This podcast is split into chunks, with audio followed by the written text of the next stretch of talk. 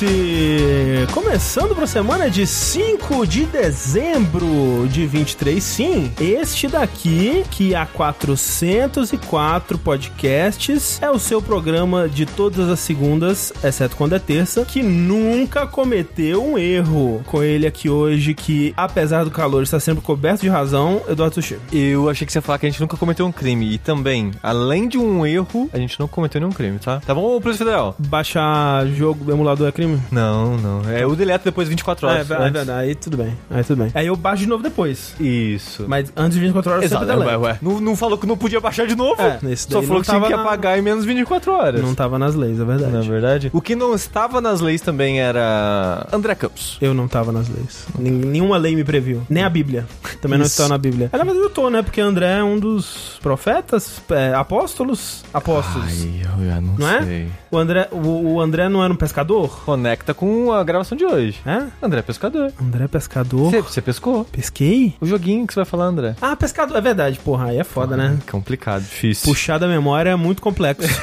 É, olha só, queria já avisar que estamos só nós dois aqui hoje, mas é possível que o Rafa chegue a qualquer momento. Ele não deu sinal de vida ainda, talvez ele tenha dormido por acidente, quem nunca, na verdade. Mas estamos começando aqui sem ele por enquanto, sair na frente, pegar um embalo, né, enquanto o Rafa não vem. Nessa semana que é uma semana caótica, né, Sushi? Porque, pra quem não sabe aí, vamos já dar esse aviso logo de cara, Jogabilidade Day está vindo em questão de dias. A qualquer momento. Você tá ouvindo isso aqui gravado, já tá aí na, É batendo na nossa verdade, porta. tá, tipo, coisa de horas pra começar, se você É. tá vendo isso gravado. Então, essa sexta-feira, dia 8 de dezembro, Às 18 horas. às 18 horas, vai começar o Jogabilidade que vamos fazer aí as nossas já tradicionais 24 horas de live de aniversário, né? Gente- A gente vai comemorar 12 anos de jogabilidade, eu coloquei 13 por engano no, no vídeo, porque matemática é muito É difícil. muito difícil. É muito on-branding pra gente errar esse tipo de coisa, então eu achei correto não corrigir, e porque ia demorar mais umas duas horas o render ali. E só 24 horas, tá, gente? E apenas não adianta. 24 horas, exatamente. Vamos comemorar 12 anos de jogabilidade, 8 anos de campanha de financiamento, e tem muito a ser comemorado e muitas coisas, muitas coisas a, ser, a serem mostradas, a serem desbloqueadas, a acontecerem nesse jogabilidade muito especial. Então, como sempre, né, a gente vai ter convidados, a gente vai ter estreias de, de conteúdos, né, a gente vai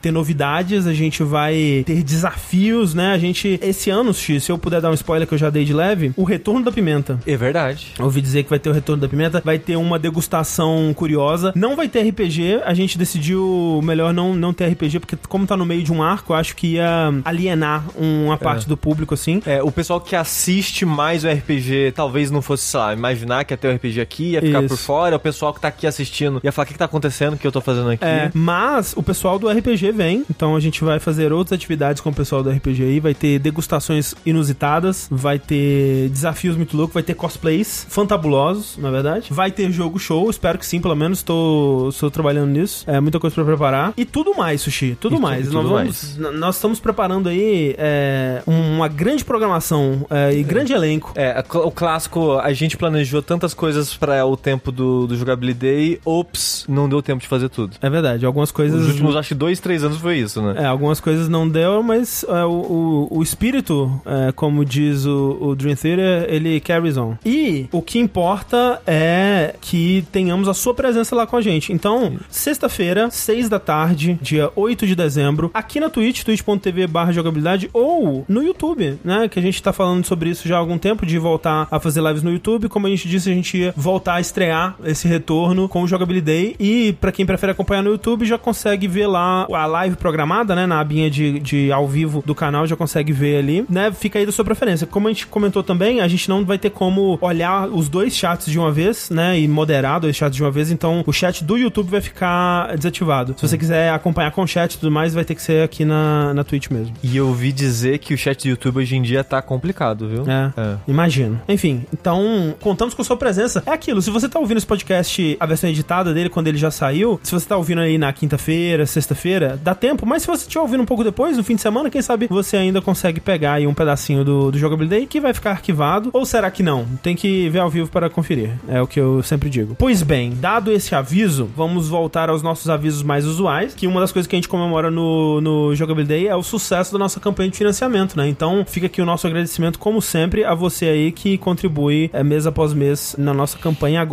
no Orelo. Orelo.cc barra jogabilidade é o lugar para nos apoiar. Deixe lá o seu apoio. A partir de 15 reais você participa né, do nosso grupo secreto do Discord. Tem acesso aos nossos podcasts bônus, o DLC, o Minigameiros, o Linha Quente, Fora da Caixa. Esses conteúdos aí que semanalmente vão se alternando. Minigameiros, que pra quem não sabe é um programa novo, né, que a gente tá estreando para fazer o pacote aí de, de conteúdo exclusivo pros apoiadores, que o primeiro episódio foi muito bem recebido. Muito bem recebido, o pessoal gostou bastante, fiquei feliz, porque é o tipo de conteúdo que a gente gosta de fazer e, e a gente tem muitas ideias aí para pequenas discussões de videogames que a gente não conseguiria encaixar em outros lugares. Então lá vai ser o, o lugar para elas. E agradecemos muito a todo mundo que está se mobilizando aí para fazer essa migração. Tô bem feliz com a quantidade de gente que a gente já está agrupando ali no, no Orelo. Espero que no Jogabilidade dê um boost ainda maior aí, porque Sim. rumo aqui é foguete não tem ré, como diriam por aí. Exceto aquele lá. Exceto o foguete que tem ré. Também, outro aviso, esse podcast ele acontece ao vivo, nas segundas-feiras, sete e meia da noite, no nosso canal da Twitch, twitch.tv jogabilidade, mas depois ele é editado e você pode escutar no seu aplicativo favorito de podcasts aí, o, o- o Spotify, por exemplo, né? Você pode procurar lá por jogabilidade, escutar os podcasts da casa é, nessa plataforma, que inclusive rolou o Rapid, né, do Spotify, aquelas estatísticas que, tipo, conta tanto é, as suas, né, individuais de cada dos usuários, o que, que ouviu durante o ano e tudo mais, é, quanto dos criadores, né, dos podcasters, que também recebem um Rapid especial ali, falando das estatísticas do podcast. E, pô, fiquei muito feliz com ambas, assim, tipo, muita gente marcando a gente como o podcast mais ouvido, ou um dos mais ouvidos, mandando pra gente no Twitter, em outros lugares, no, no Discord e tudo. E também as nossas estatísticas, né, porque a gente ficou ali entre o... A gente, Sushi, a gente é o 1% do podcast Uou! de, de entretenimento no Brasil. Você tem noção de uma coisa dessa? Nós ficamos na parada, nas paradas de podcast de entretenimento quase o ano inteiro. Acho que foram quase 40 semanas, uma coisa assim. Sim, uma no top coisa 10. muito louca, é. E assim, essa não é a estatística que me deixou mais feliz, porque esse 1% às vezes, infelizmente, não é tanto assim, Não, né? é, Porque tem sim. muita gente que tem muito pouco é, Sim, sim, acesso, sim, né? Igual a Twitch. A gente não tem tanto view assim, e a gente tá no 0.1% É. da Twitch, né? Sim, sim. Mas o que me deixou muito feliz foi a quantidade de gente nova Isso conhecendo foi muito a gente. foda, é. Fiquei surpreso também. É, eu não esperava que o, o Spotify fosse ajudar a gente a encontrar uma parcela tão grande de gente que não conhecia a gente antes. Sim, muita gente, acho que foram mais de 30% dos nossos ouvintes no Spotify conheceram a gente em 2023. É, isso é muito, muito foda mesmo. Muito obrigado a todo mundo que nos encontrou por lá e permaneceu aí. É sempre legal ver que a gente tá encontrando novos públicos, né? Mantendo o nosso público fiel, mas também sempre encontrando novos públicos aí. E eu fico surpreso porque quando eu- a gente começou a soltar, não só a gente, né? Como o Spotify começou a ter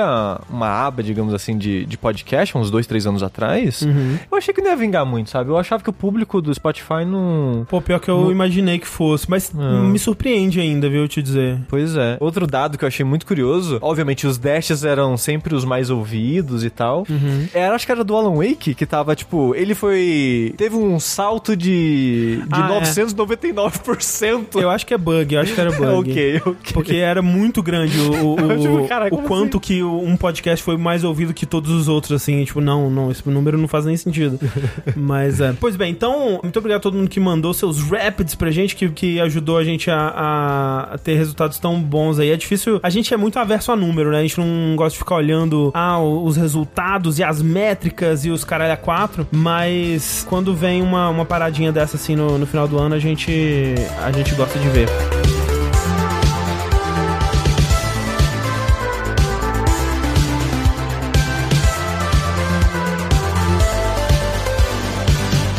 Não vem, vamos começando com as notícias aqui. Nós temos coisas que aconteceram ao longo dessa semana. A principal delas, que inclusive foi o motivo que nos fez adiar o vértice. E falaram assim: ah, no fim das contas nem precisava ter adiado o vértice. Precisava. Precisava, porque ele liberou o trailer enquanto a gente já tá ao vivo. É, e aí a gente poderia ter assistido ao vivo, mas seria uma reação mais rasa, né? Eu já assisti agora esse trailer umas 36 vezes, que é, no caso, o trailer de GTA 6, né? GTA 6, enfim, teve seu trailer, primeiro trailer revelado pela primeira vez o jogo foi oficialmente anunciado, né? Tipo, a gente já tinha vários vazamentos antes, a gente já teve até a Rockstar falando que o próximo jogo da série GTA estava em desenvolvimento, estava andando, correndo bem, a Take-Two também já falou sobre isso, mas GTA 6 mesmo, né, que é que esse é o próximo GTA e tal, tivemos a confirmação agora pela primeira vez com esse trailer. E como eu disse, tipo, vem aí de uma série de vazamentos, né? Ano passado a gente teve aquele, aquele grande vazamento mostrando vários trechos de alfas do, do jogo e outras informações. Tanto a premissa do jogo já tinha vazado, né? Que seria essa história meio Bonnie e Clyde, assim, de um casal de, de, de criminosos, né? Que a gente viu que é a, a Lúcia e o Jason, que, Que já na época a aparecem. gente não. Era mais uma especulação, assim, eu acho. Não, não era confirmado. É, né? né, nada disso confirmado, Mas, mas... aí o trailer, ele realmente vai ser isso mesmo. de, de fontes confiáveis, mas nunca se sabe, né? Uhum. Aquela coisa, tipo, são coisas, informações que talvez fossem antigas, talvez mais coisas tivessem mudado, mas não, era bem aquilo mesmo. Agora, com o trailer também deram uma janela, né? Falaram que é em 2025, mas tem também aquilo de que uma das informações que tinham vazado antes é que eles tinham muita pressão pra conseguir lançar no ano fiscal de 2024, ou seja, primeira- até abril metade. ali de 2025 mais ou menos é o que eles vão tentar fazer. Vamos ver se, se isso vai, vai ser possível mesmo. E chegando aqui na live, tal qual um trailer vazado de GTA 6, Rafael Kina. Oi, gente, é porque é o Vértice 404. Nossa, É um eu tô erro, na um câmera. Exato, eu, eu fiquei perdido, é isso? Não fui achado. Foi, não encontramos o Rafa. Era tudo planejado, tudo dentro do- dos conformes. Nossa, GTA V, né? Seis. 6. Isso, Galera, foda. O que aconteceu dessa vez, né? Tipo, eles anunciaram que o trailer ia ser lançado nessa terça, dia 5 de, de dezembro. Antes disso, tipo, alguns dias depois desse anúncio, o filho de um desenvolvedor, ele filmou a tela do, do pai, assim, tipo, mostrando um pedacinho só do trailer, alguns segundos só que mostravam umas partes de cidade, assim. E- Isso antes do trailer sair? É, alguns, alguns dias antes. Mais perto ainda, né? Tipo, ontem, pra ser mais exato. Talvez porque alguém teve acesso, porque o, o, o vídeo já tava postado no YouTube e alguém conseguiu acessar de alguma forma. Vazaram o trailer, né, em si, num- numa qualidade bem baixa.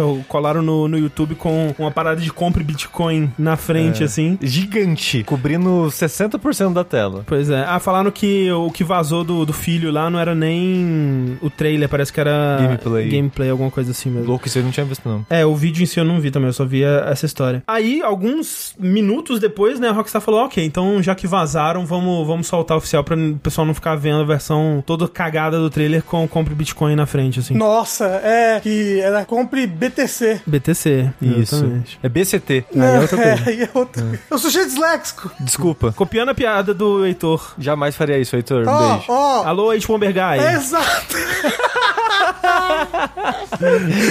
Coloca aqui. É, Vamos colocar a número um, aqui, é. dois pontos. Heitor de É, Paula. Paula Heitor no Telegram ontem.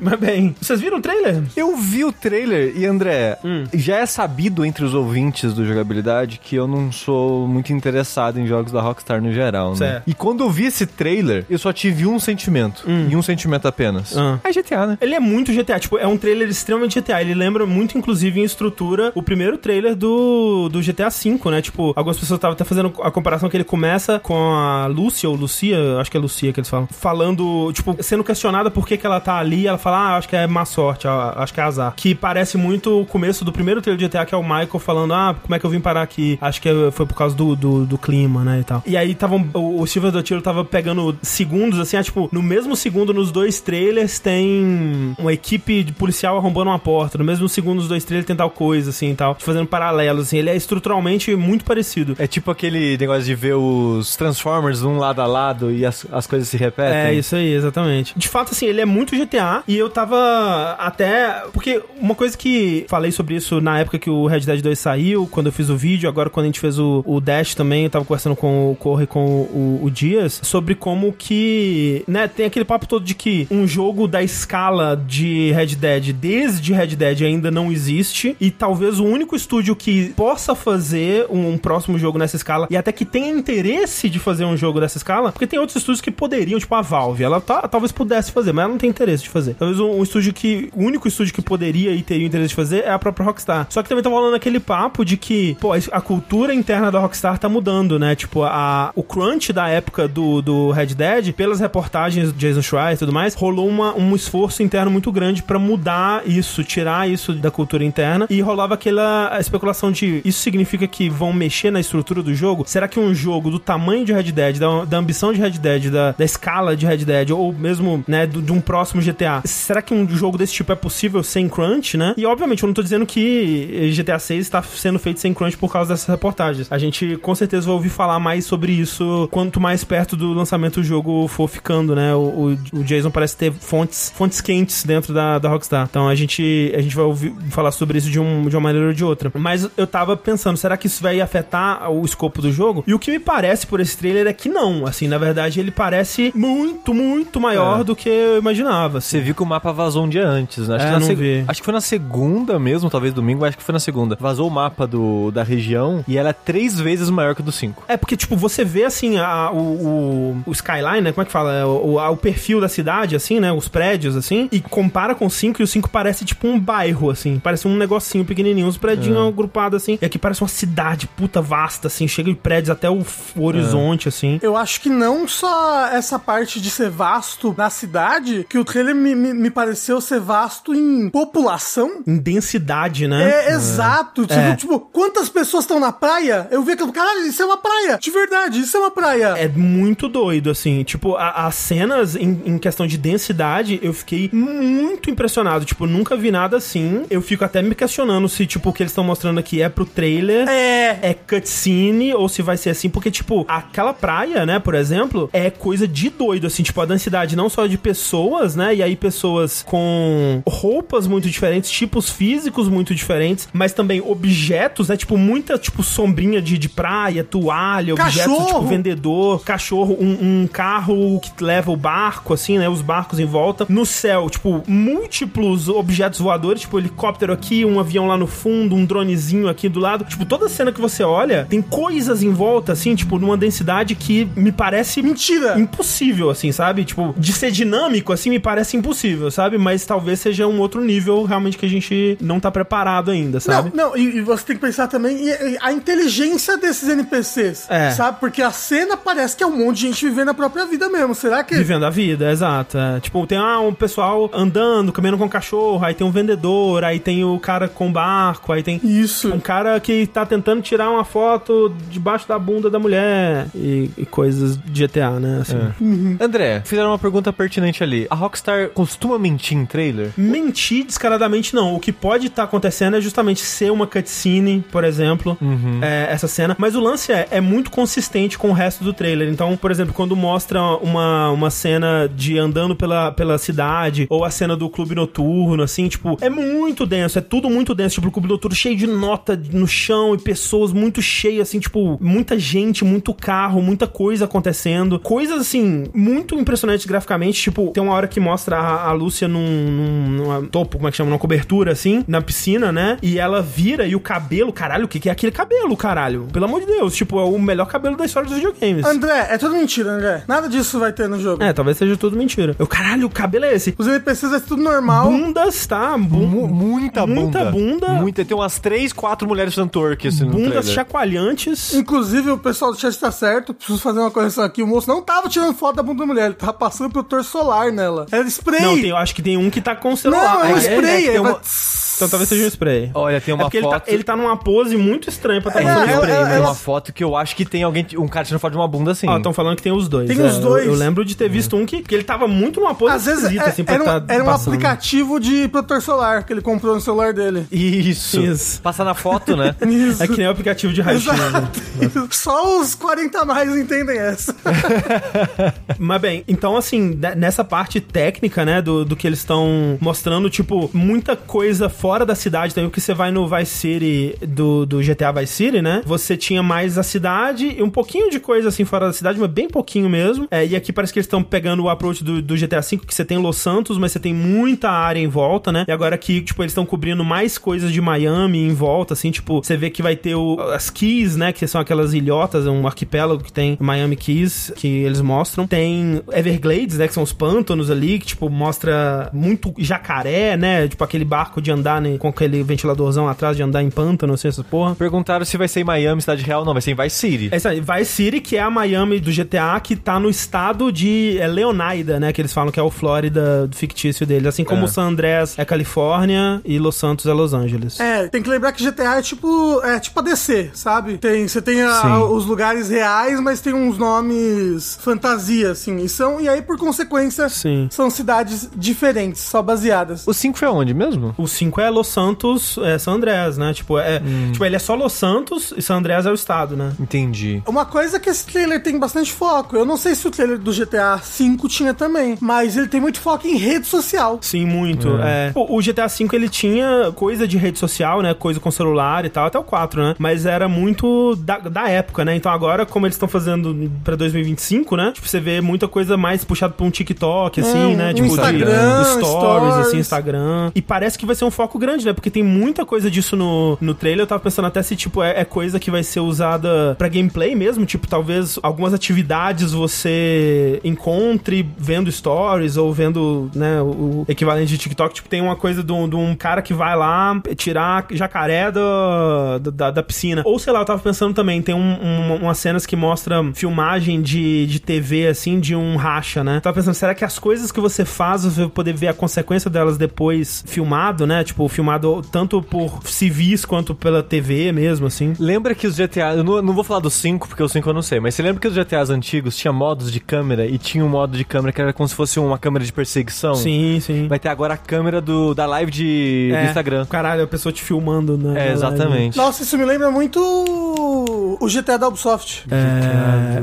Só... Watch Dogs? É, É, sim, essa sim. interação com rede social. Faz sentido, né? Quanto mais a gente se aproxima do, do futuro. Do futuro! Mais o GTA que se passa no presente vai virar Hot Dogs. É, tipo, eu fico um pouco dividido, assim, porque uma das coisas que me deu preguiça no GTA V é um pouco desse tom muito Ed, muito cínico deles em relação a tudo, sabe? Esse humor, o humor do GTA V e, né, retroativamente dos outros, né? Tipo, na época eu, eu não ligava, mas na época que saiu o 5 já me incomodava um pouco mais, assim. Era uma coisa que me dava um pouco de preguiça. Eu quero ver pra que lado que eles vão levar isso. Tipo, dá pra ver que vai ter o senso de humor GTA nesse trailer, né? Mas se a história principal, se, tipo, o que você tá fazendo, né, ao longo do jogo mesmo, for mais interessante, né? For menos cínico, menos, haha, né? Tudo, tudo é uma merda, vamos rir de tudo, assim, eu talvez me empolgue mais. E essa premissa, né, de você jogar com esse casal já me é interessante de começo, assim, tipo, já fico, pô, é um, uma- um ponto de partida legal pra história. Inclusive, gostei da, da apresentação da personagem, sabe? Ali. Sim, sim. Ela me parece uma personagem interessante. Já me. Porque, tipo, os protagonistas do 5 tem um em específico que eu tenho muita preguiça, que é o doidão violento. É o Trevor, né? O Trevor é o doidão. É, é o- sou doidão e violento, ah, doidão violento. E eu fico, ah, eu não quero ser doidão violento. Eu tinha muita preguiça dele, assim, e... E um pouco de preguiça, sabe, do... Acho que o Frank né, era o mais interessante, o Michael tinha a, fa- a família insuportável dele, que não ia pra muito lugar também. Estão falando que o único personagem com desenvolvimento é o, é o Michael. Esses dois, sei lá, me- quando mostrou no trailer eles, tipo, conversando ali, essa coisa, os dois entrando pra saltar, eu falei, pô, tem uma história aí que talvez me interesse, sabe? Parece legal, tipo, quais foram as circunstâncias que levaram eles até esse ponto, sabe? Sim. É, eu espero que os personagens sejam gostáveis, porque eu acho que o problema do 5 era um pouco disso. Tipo, o Michael você conseguia sentir um pouco de empatia até, é, mas o Trevor é impossível gostar, né? Tipo, além do. Olha como ele é maluco. Eu espero que, que tenha mais on- aonde a gente se apegar em termos de história, pelo menos pro meu gosto, assim. É, mas assim, da parte técnica, eu tô chocado, assim. Eu, tipo, quero muito saber o, o que, que disso aí é, é É jogo mentira. mesmo, É tudo o que, que isso é mentira, trailer. Porque eu, eu fiquei até curioso, eu devia ter feito isso voltado pro primeiro trailer de GTA V e ver o que que era mostrado lá, assim, em termos da, da cidade viva mesmo. Porque hoje em dia, quando você compara, né, o GTA V parece uma coisa bem primitiva já, assim, né, em Sim. comparação com o que eles mostraram aqui. Mas é. Independente da, do, do meu, da minha predisposição pra esse tipo de jogo, ele realmente tá muito bonito. Principalmente o céu. Os skybox do jogo estão todos muito bonitos. Ó, eu vou colocar o trailer do, do GTA V aqui só pra Você viu a quantidade de views que já tem o trailer do GTA 6? uns 20 milhões, né? 90. 90, caralho, então. O trailer, o trailer que você abriu do 5 tem 20. Ah, não, 99 também. Não, é que esse aqui é outro, mas é.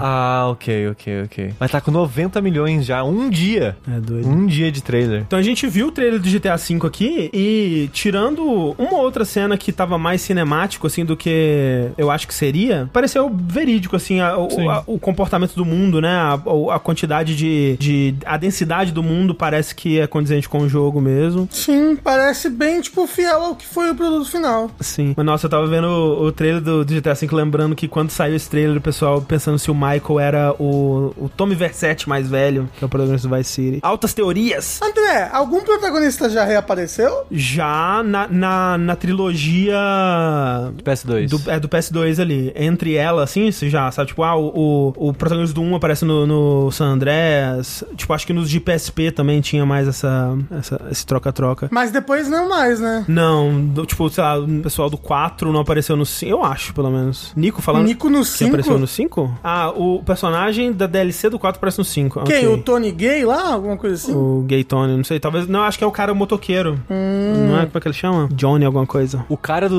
Liberty City Stories aparece no 5 também. Incrível. Uau. É, aí realmente. Pergunta pro jogo show essa aí, tem que guardar pra fazer. no É verdade. Não, se perguntar Liberty City Stories, qual plataforma ele saiu? Você sabe, show. Rafa? É, Liberty City Stories, ele saiu pra Stadia, né? isso, exatamente. Isso. Perfeito. Era PSP, não era? PSP e depois DS? PS2. Não, PSP, PSP. só e depois teve um porte pro PS2. Eu nem sei o que é Liberty City Stories. É uma spin-off sequência de, de Vice City. Ou de Liberty City também. Vou botar só GTA quando você for participar. É. Era Chinatown Wars que era DS, não era? Tinha, É. tinha DS e PSP, que aí era um, era um jogo novo. Bem legal, inclusive. Uma outra coisa, uma outra notícia que saiu aí, uma outra coisa que está hum, surgindo bastante em discussões são as plataformas para as quais o GTA 6 vai ser lançado, né? Porque ele já foi anunciado oficialmente para PS5 e Xbox Series, né? Tanto o X quanto o S. PS6, PS7 provavelmente também. Ah, não, isso sim, né? Daqui, né? Até, até as próximas quatro gerações aí já estão confirmados também. Mas pra PC ainda não. O que é dentro do modus operandi da Rockstar aí, né? É o que ela sempre faz desde sempre com GTA, basicamente, né? Lança a versão de console principal e aí um ano depois, geralmente, lança pra PC e tal. Assim, tipo, 5 demorou mais, acho que foi tipo quase dois anos, foi um ano e meio, alguma coisa assim, demorou pra sair pra PC. E o 4 foi por volta de um ano, talvez um, um pouco menos de um ano, assim, ele, ele saiu. Então imagino que talvez no final de 2025, talvez no começo de 2026, o PC acaba não sendo prioridade. Tipo, que eu entendo que eles põem o, o foco, né, numa plataforma só, mas pô, podia, não sei também, eu vou falar, ah, podia dar pra um outro estúdio, mas aí um estúdio, outro estúdio caga o porte, sei lá. É, eu ia pe- tipo, qual, em qual. É feito numa engine proprietária, né? É, Então, tipo, não, não sei o quão difícil é, é portar, né? Pro PC dessa engine deles. É, e eu não sei quando o GTA 4 e o 5 saíram. O 4 eu lembro que ele era super pesado quando ele saiu. Pelo menos no meu PC, eu não conseguia rodar nem fudendo. É, mas o 5 eu não sei se ele foi um bom porte logo de cara, assim, quando ele saiu. Mas tomara que, tipo, condiza com o tempo que eles levam, né? Pra fazer um porte bom, pelo menos. Ó, o pessoal falou, Red Dead Redemption 1 até hoje não tem pra PC. A chance é o remaster agora, né? É, pois é. O 5 eu acho que era de boa. Ok. Que nem foram os remasters lá do GTA, né? Ah, é, pois é, aqueles ali. Inclusive, eles já foram. Eles foram corrigidos? Vocês sabem? Foram corrigidos, tipo, pra rodar bem, mas ainda tem muitas decisões de, né, artísticas ali que não são das melhores, né? Não é, não é o ideal ainda, não. É IA, é tudo Mas IA. hoje em dia já roda melhor, tipo, a chuva já não é aquela coisa escrota e tal.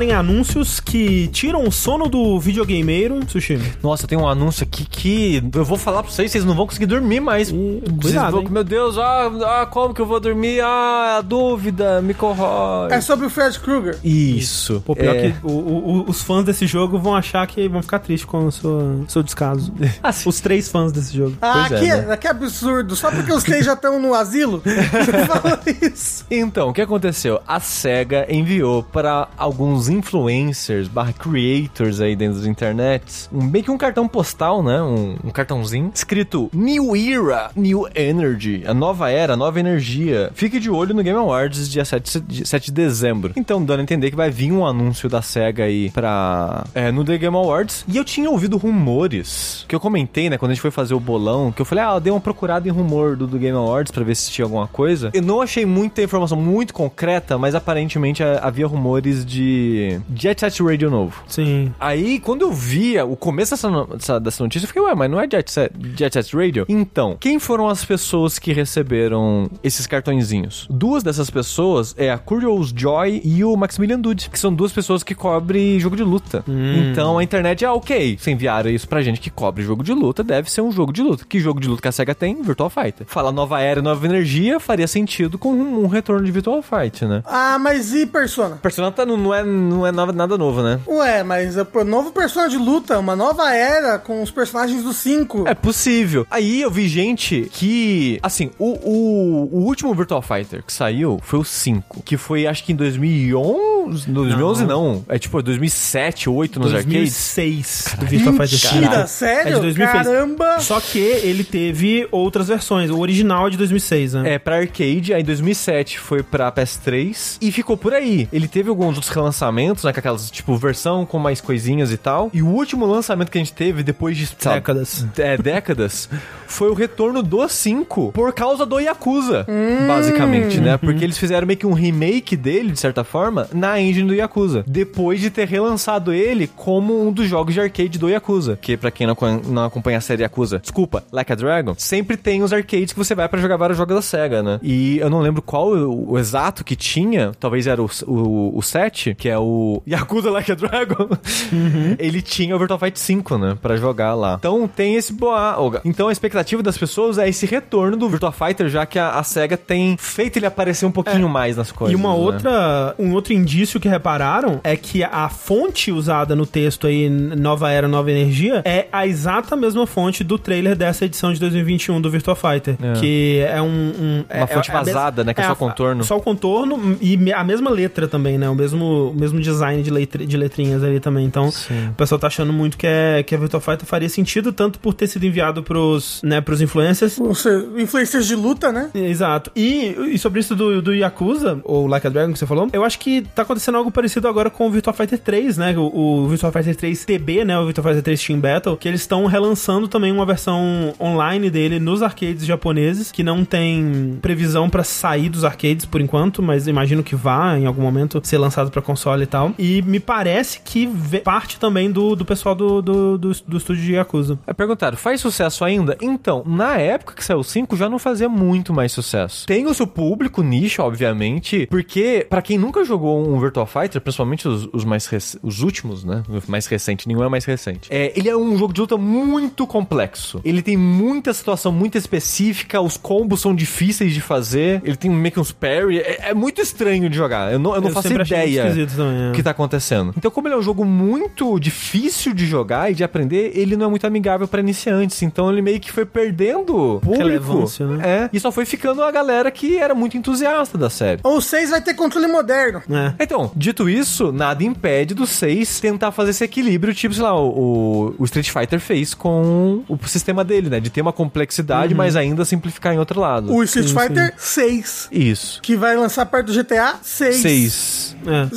666, gente. Nova Caralho. era está chegando. Se mandassem isso pra minha igreja, É, pois é. o pastor morria na hora. Canudo de Nota perguntou: o cenário de luta é muito afunilado. Acho que daria certo um comeback. Tipo, eu acho que dentro, né, das, das expectativas ali, dentro do, do, do possível, talvez. Porque, tipo, um jogo desse não é produzido com o orçamento ou com a expectativa de puta jogo de massa, né? Que vai ser feito com trilhões de, de dólares, assim. Tipo, provavelmente é um projeto menor. Tipo, sei lá, os King of Fighters hoje em dia. Tipo, projeto de orçamento menor, assim, pra um público bem nichado mesmo. E aí se vende bem dentro desse público, já às vezes já, já se paga, né? Exato, já é lucro. né? Ó, muita gente chat falando que a série ainda faz muito sucesso no Japão. Então. É, pra- estarem lançando o 3 Team Battle no Japão, né? é, deve, ter, deve ter um público cativo lá ainda. Não sei se a SEGA faria uma decisão desse nível pensando mais no, no público japonês. É Mas, foda né? que tá perto do Tekken novo. Sega não pensa que o Tekken pode engolir o Virtua Fighter, não? Eu não sei. Mas calma, o Tekken são- vai sair agora em fevereiro, se eu não me engano. Esse jogo vai ser anunciado agora, ele não vai É. sair agora. Como alguém que entende muito pouco de ambos, eu vejo semelhanças. assim, me parecem muita, muitas vezes Ah, o não, mesmo jogo. assim, Superficialmente é parecido Superficialmente. na hora de jogar é completamente Eu diferente. imagino que sim. É. É, mas é, provavelmente. E aí fica essa expectativa, né? Porque alguma coisa da SEGA agora a gente sabe que com certeza vai ser anunciada no Game Awards. Provavelmente um novo Virtua Fighter vamos descobrir no dia 7. Inclusive, lembrando, né, gente? Dia 7, quinta-feira, um dia antes do Jogability Day, estaremos aqui cometendo esse erro, esse 404, de cobrir também o Game Awards. É, menos de 24 horas E- antes do Jogability Day. Igual ano passado. É. E igual. Acho que não foi ano passado, foi há dois anos atrás. É, dois dias depois do eu vou fazer uma live de 12 horas. Isso. Isso, exatamente. Que você vai estar muito animado. Pois é, pra quem não lembra, eu joguei Kingsfield 3 até 10 horas da manhã um dia. Tipo, comecei de madrugada, fui até 10 horas da manhã. É, que está, é porque Na era um semana bom do jogo. Jogability Day, porque, né? Perfeito. Tá de férias? É. É, aproveitar as férias pra trabalhar, né, Sushi? é.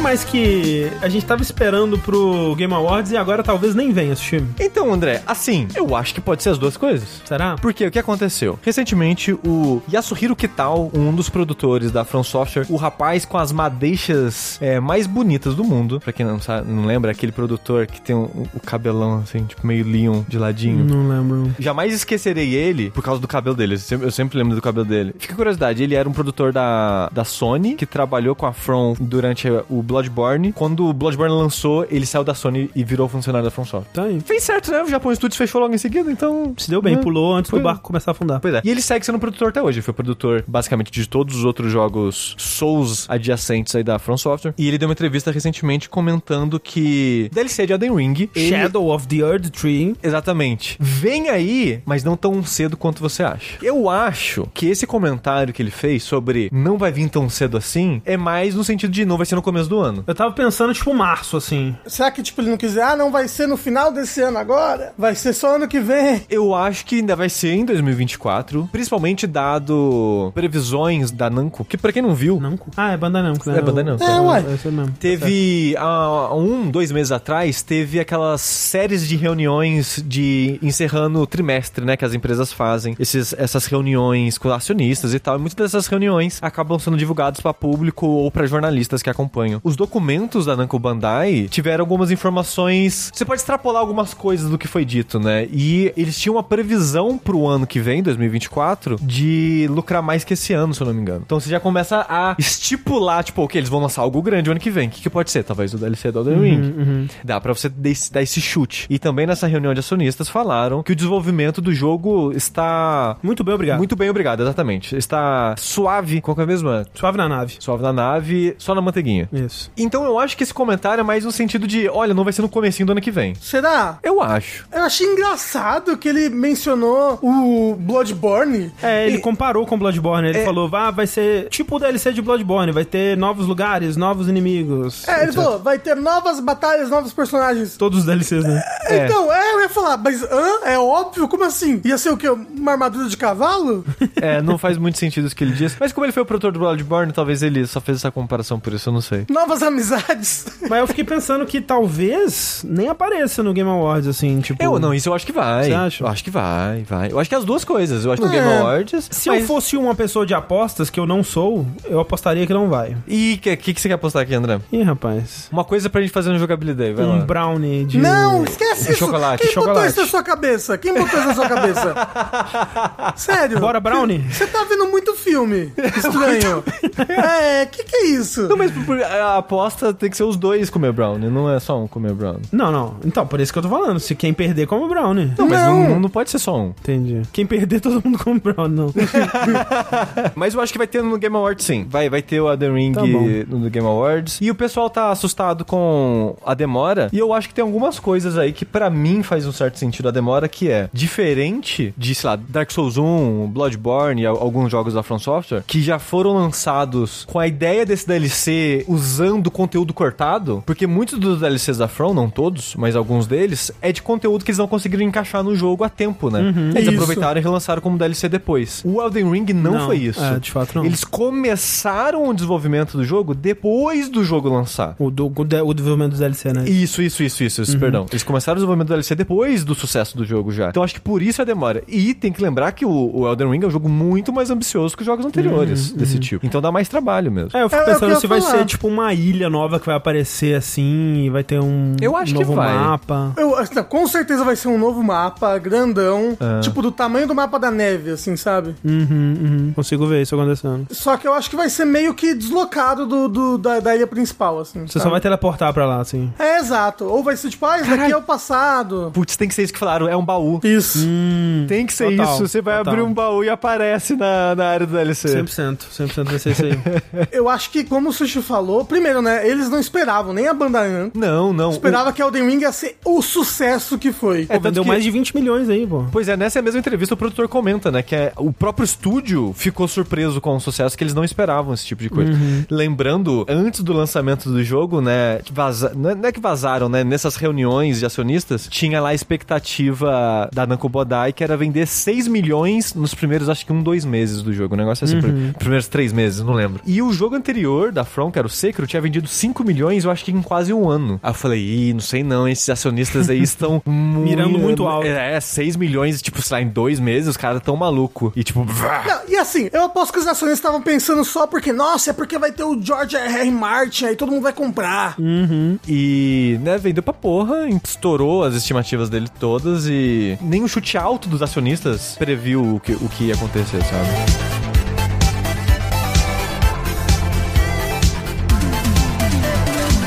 Bem, um jogo, Rafa, que com certeza vem aí é Dragon Age, né? André, quem diria, não é verdade? Esse vem. Porque, pra quem não conhece, Dragon Age é uma série da BioWare. BioWare, alguém é dono dela. Ela é possuída pela. Não é estranho, né? Parece que é. EA. É, mas eu, eu não sei se eu falo possuída pela EA. Parece que ela é incorporada por um É uma capeta. subsidiária da EA. Possuída pela EA.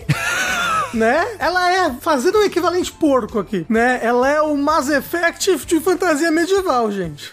Mas meio que é, meio que é. É, é, assim, como o Mass Effect, ele era uma tentativa de criar um novo KOTOR sem usar Star Wars, o Dragon Age era uma tentativa de fazer um novo Baldur's Gate sem Dungeons and Dragons. Basicamente. E o Dragon Age, o último que a gente teve, foi o Dragon Age Inquisition, né? Que é do De PlayStation. 2014. Que é do. É do Play 4, né? Já, já, já é da época do Play 4. Cara, que você tem noção que Dragon Age Inquisition vai fazer 10 anos ano que vem. Ele é contemporâneo do GTA 3, do GTA V, né? É. Que tá fazendo 10 anos esse ano aí. Aí. Pois é. Parecem jogos mais distantes na minha mente. Talvez por serem de gerações diferentes. Ah, ele tinha pra PS3 também. Tinha. Nossa. Nessa época, eu tinha vendido o PS3 pra comprar o PS4. Eu fui comprar o Dragon Age na loja do PC da PSN e comprei pra PS3 sem querer. Nossa. E eu não tinha mais o PS3. Aí eu mandei um e-mail desesperado, chorando, eles devolveram o meu dinheiro. Nossa, que Já raro, hein? também.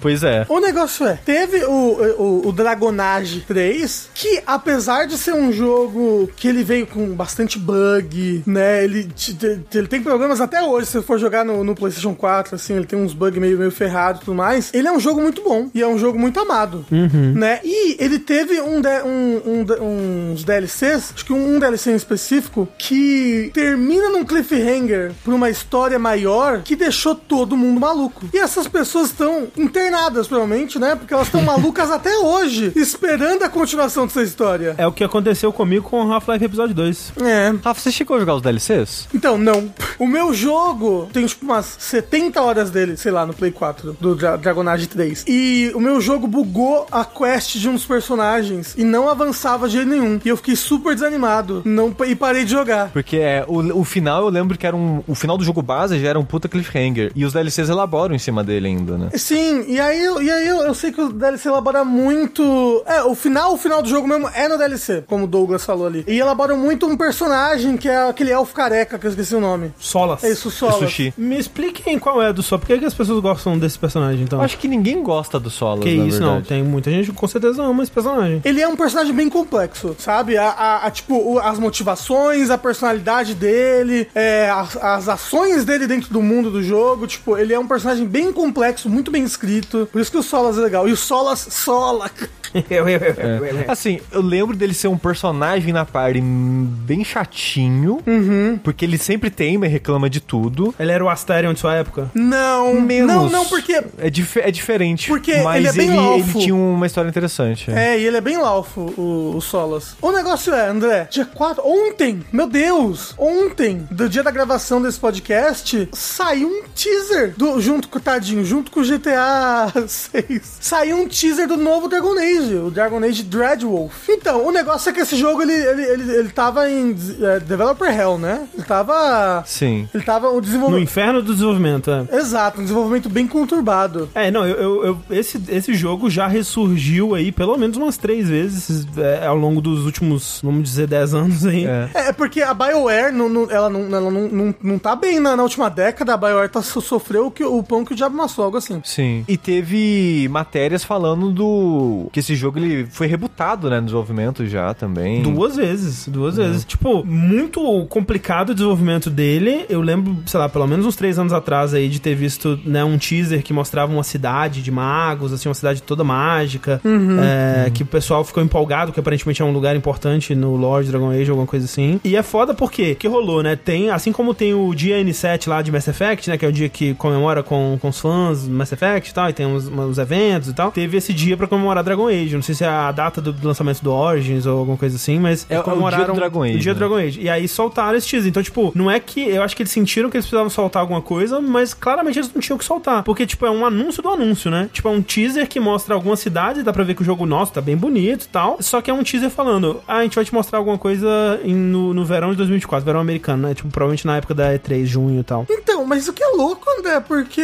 outubro passado, um moço da BioWare disse que o, o jogo tinha alcançado o alpha, já que ele era ele tava jogável da cutscene inicial até a última missão. Ah, sim, mas. até, até o fim do jogo, sabe? Até aí de ter um conteúdo pronto pra mostrar, né, pro público, são outros 500. Tipo, até teve gameplay vazado há um tempo atrás Exato, também. Mas não é teve. tipo, o tipo de coisa que tava pronto pro consumo, né, público ainda. É, aí, aí assim, dizem, pelo menos, né? Ontem, junto com o trailer, teve um post novo no blog. Parece que a ambição desse jogo em escopo de mapa é bem grande, sabe? Porque eu, eu já acho o Dragon Age o Inquisition tem bastante mapa, os mapas são grandes, é... É, é- eu acho ele até meio inflado, assim, Exato. algumas coisas. Mas aí, tipo, no blog, no post do blog, fala que assim, que nos, nos jogos anteriores você podia ver apenas fatias do mundo, né? Você via no 1, você via tal coisa, no 2 você ia em Kirkwall, no 3 é. No 3 você vê coisa pra caramba, pela verdade. Mas aí dessa vez você vai ver mundo todo, sabe? É que normalmente era, era, tipo, cada jogo era numa região desse mundo, né? Tipo, sei lá, o Elder Scroll, né? Cada jogo é meio que numa região. exato. E agora esse Dreadwolf vai ser, passar em três regiões ao mesmo tempo. Uau! Exato, e aí, tipo, e aí você vai poder visitar esses um milhão de cenários que são já descritos, né? Porque o negócio do Dragon Age que o pessoal gosta muito, tal qual o Mass Effect, né? O, a lore do mundo é muito rica, então a gente sabe desses outros lugares que existem, sabe? E sabe da, da, da, da, da população e da história desses outros lugares. Então, tipo, finalmente poder ver eles, estar neles, é- é- seria um grande evento, né? E, e o negócio desse teaser que eles lançaram ontem é justamente isso, né? É justamente mostrar, tipo, Lugares. os lugares. Olha os lugares que você vai poder visitar. E parece bem da hora, assim, os lugares, assim, tipo... Sim, parece até, até tipo, não duvido que essa cidade toda aí seja andável aí. Vai ser um lugarzinho, né? O Álvaro perguntou o que vocês acham do combate ter virado mais ação, tipo God of War 2018, pelo que foi mostrado naquela, naquele gameplay gameplay, vazado, vazado. Eu tava pensando nisso enquanto eu vi esse teaser pela primeira vez ontem. Eu tava pensando, putz, que pena que o Baldur's Gate 3 saiu só esse ano e esse jogo já tá em desenvolvimento há três décadas. O sucesso do Baldur's Gate 3, eu, eu acho que teria influência nesse Ah, eu jogo acho que sim. se tivesse sido antes ou Eu cedo sim, no desenvolvimento, sabe? Aham. Porque seria aquela parada para justificar, né? Tipo, olha, é um tipo de jogo, um sucesso de um tipo de jogo que talvez justifique a gente, em vez de seguir por um lado mais ação ainda, porque pra quem não jogou os Dragon Age, tipo, o 1, 2 e o Inquisition vai ficando cada vez mais ação, né? Mais ou menos, eu- eu eles. acho que o 2 é. É que o 2 é o pior dos três, né? É, é tido como, né? É, eu, eu, eu acho que o 2 é tanta ação quanto o 3. Você acha? É, talvez seja a classe que eu joguei, que eu ainda precisava muito. A classe e a dificuldade que eu joguei, que eu precisava parar pra usar as ações dos meus, dos meus outros personagens, sabe? Sempre. Sim. Mas de fato, de fato, eu acho que o 2 você ainda precisa pausar mais pra, pra fazer comandos pros seus personagens. Que é um pouco da trajetória do próprio Mass Effect, né? Que foi ficando É. mais ação, mais só um jogo de tiro mesmo, com habilidades, né? Dito isso, pode ser legal o jogo? Pode ser legal, sem dúvida, pode ser legal. Mas pro Dragon Age, pra essa série, eu não sei, eu também fico um pouquinho triste de se virar só um jogo de ação direto. Então. E perder esse aspecto mais tático da, da pausa. Mas é a covardia e da. EA aí, ó. Não É. tem como. É, eu acho que a a EA não, não, não, não, não permitiria, não, não, não daria dinheiro, sabe, pra um jogo que não é ação. Ainda mais, tipo, um jogo que parece ser do escopo jogo e que precisa do investimento necessário que esse jogo tá tendo, né? Precisa ter. Agora, Rafa e Sushi, eu tenho a pergunta: quem que é o Lobo de Dread? Ah, não é, não é, não é o Lobo Manco? Assim, eu não posso dar spoiler do Inquisition aqui, mas acho que as pessoas sabem quem que é o Dreadwolf. É o Solas? Não, ele é careca, como é que ele vai ser um lobo de Como é que ele vai dread, ter dread? gente? Ele vai aparecer de É, é, é- É. é, desculpa, gente, confundi. Entendi. Estão falando que é spoiler. Ah, mas pra mim não tem o. Não, não, não, não, não, não pode. O Vai jogo jogar não tem o jogo, 20 é anos. O jogo tem É, 20 assim, anos. O jogo tem 20 anos. É, é sempre difícil Lançou esse negócio 2003. de dar spoiler do jogo anterior, porque como tá pra sair esse, vai ter muita gente que ainda vai querer jogar o Inquisition Ah, pra sim. se preparar. Uhum. Principalmente porque ele é tão conectado, né? Eles podiam. Não vão fazer, spoiler mas. não tem data, é contexto, tá, gente? É, porra, se, se a gente procura não dar spoiler do Final Fantasy VII. Pois, é- pois é, não é, e, e é por causa do contexto, né? Tá saindo um Exato, jogo agora exato. que fala sobre aquele jogo, então é legal não dar spoiler pra quem não quer o spoiler. Mas eles poderiam relançar o Inquisition, tipo, vamos consertar várias coisas e relançar nos consoles. Porque no PC, obviamente, com comunidade, patch de comunidade, tá tudo liso, né? Já hoje em dia. Ah, e no Xbox deve estar também, né? No Xbox faz a, a- o porte aí, não faz? Fica bom? Não sei. Eles fazem melhor isso aí, não faz não? Não, mas Depende o. do jogo. É. Ah, tô falando que no Xbox roda 60 FPS. Não, mas não é esse o problema. O problema é bug mesmo. Tipo, que, Ah, eu- que eu entendi, perdi entendi, o progresso da. Não perdi o progresso, mas perdi a quest de um personagem que eu não queria ter perdido. E eu não podia agora ver a história dele até o final, sabe? Entendi. Então, tipo, era bug. Não, não, não tem gráfico Sei. mais bonito e FPS mais bonito que conserte isso. Até tem. GTA 6 se chama. Isso. André tá, tá muito, muito GTA. Aí o próximo trailer, gente fazendo twerk em cima de carroça. Isso. Não, aqui, vocês já esperem aí, daqui a uns 3 anos, a aposta pro Rafa jogar GTA 6. aí ele vai jogar as 3 primeiras horas. Ah, Ele vai socar o cavalo. Vai socar o carro, né? Vai socar o carro. O carro vai explodir. eu tenho certeza que vai ser mais, mais ah, botões mais amigáveis que Red Dead Redemption. Mas no que tinha vazado não tinha uns, uns botões de contexto também? Tinha, tinha. Ele, ele- eles falando que ia, ia ter o, o botão pra conversar, né? Que nem o Red Dead tem.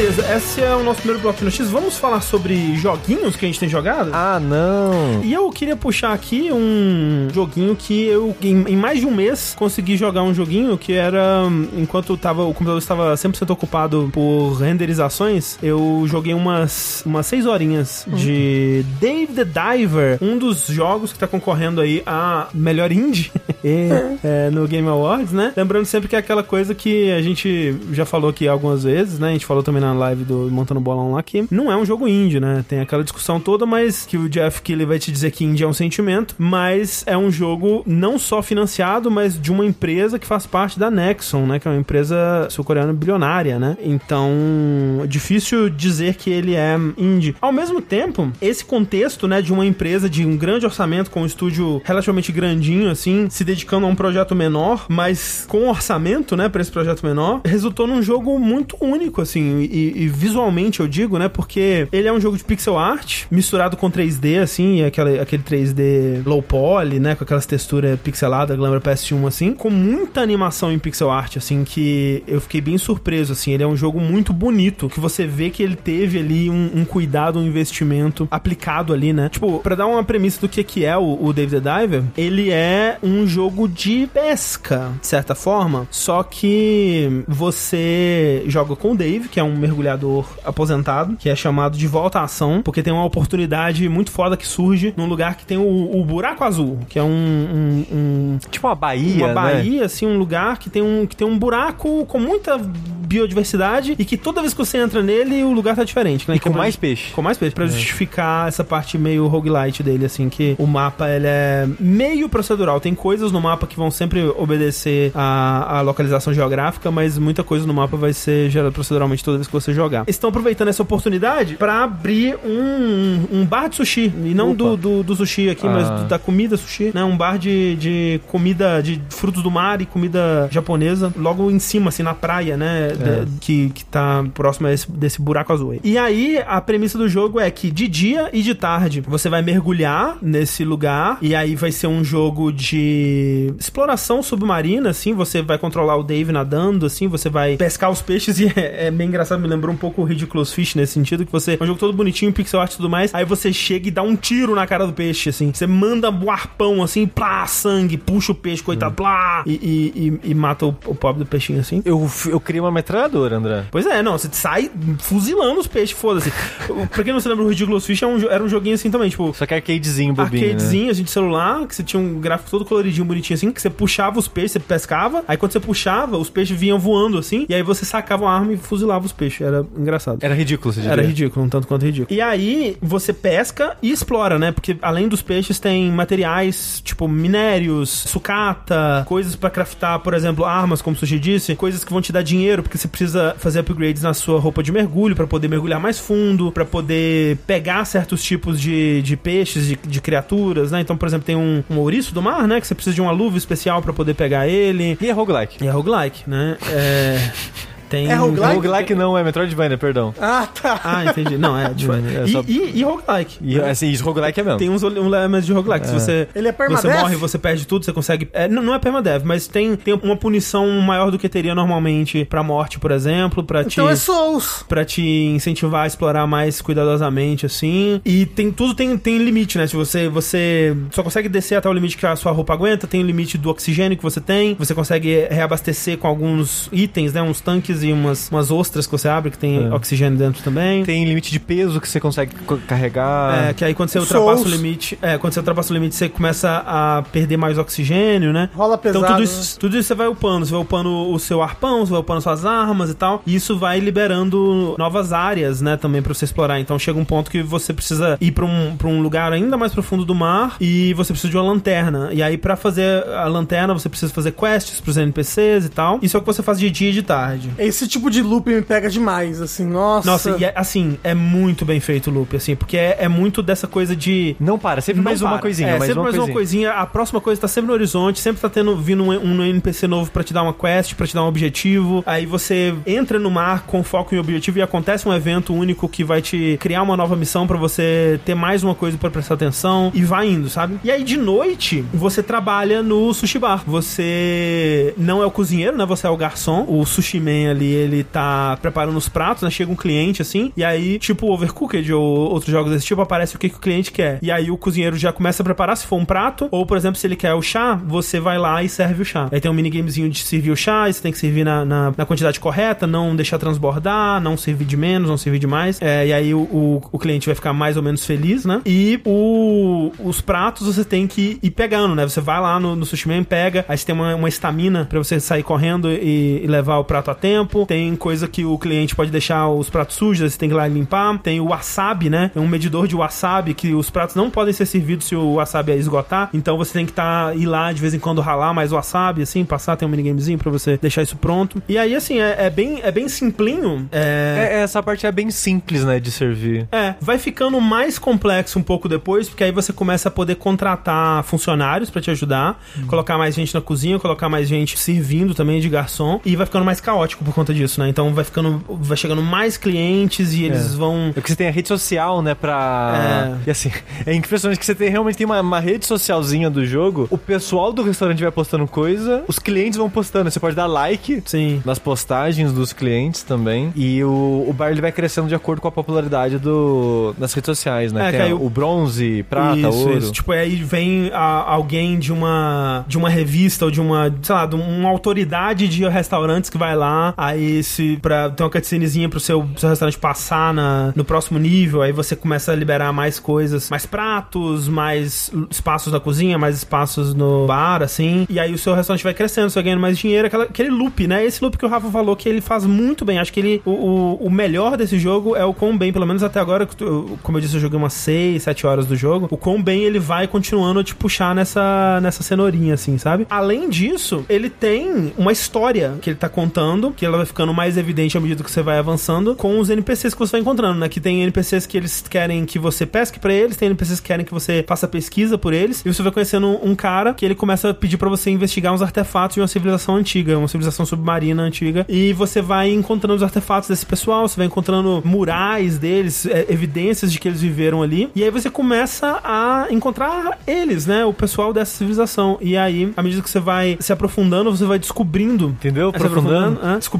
mais sobre eles, o que que tá acontecendo, né? Por que que surgiu esse buraco? Tem uma criatura perigosa ali, né? Que você vai, vai descobrindo mais sobre. É uma mistura, assim, é, que ele faz bem é, é essa mistura, assim, de você tem a parte roguelike e a parte de te manter nesse loop que é viciante, mas você tá avançando numa história, numa progressão de jogo mais tradicional por cima disso. Então é, ele me prende muito, assim, muito mesmo. Porque você tá sempre, você tá intrigado com a história e você tá sempre no limite ali de, de pô, vou liberar mais um upgrade aqui pra eu conseguir fazer algo que eu não tava conseguindo ainda. E você vai ficando, vai ficando, vai ficando. Quando você vê, passaram-se 8 horas, assim, do jogo, né? O Prazer comentou, parece um jogo perfeito pra portátil, ele tem pra Switch. Tem pra Switch. Atualmente ele só tem pra PC e Switch. É. Desde que o jogo saiu, ele ficou no meu radar, mas eu tava esperando ver se ele saía pra PlayStation, alguma coisa assim. E sem notícias, Mas né? ainda não tem notícias. E aí eu joguei No é, PC no, no mesmo. PC. É, falando que ele roda bem no Steam Deck, de fato. Parece um, um bom jogo pra Steam Deck mesmo. É porque eu, que- eu queria pegar ele pro Switch. Parece um bom jogo de Switch, sabe? Sim. É,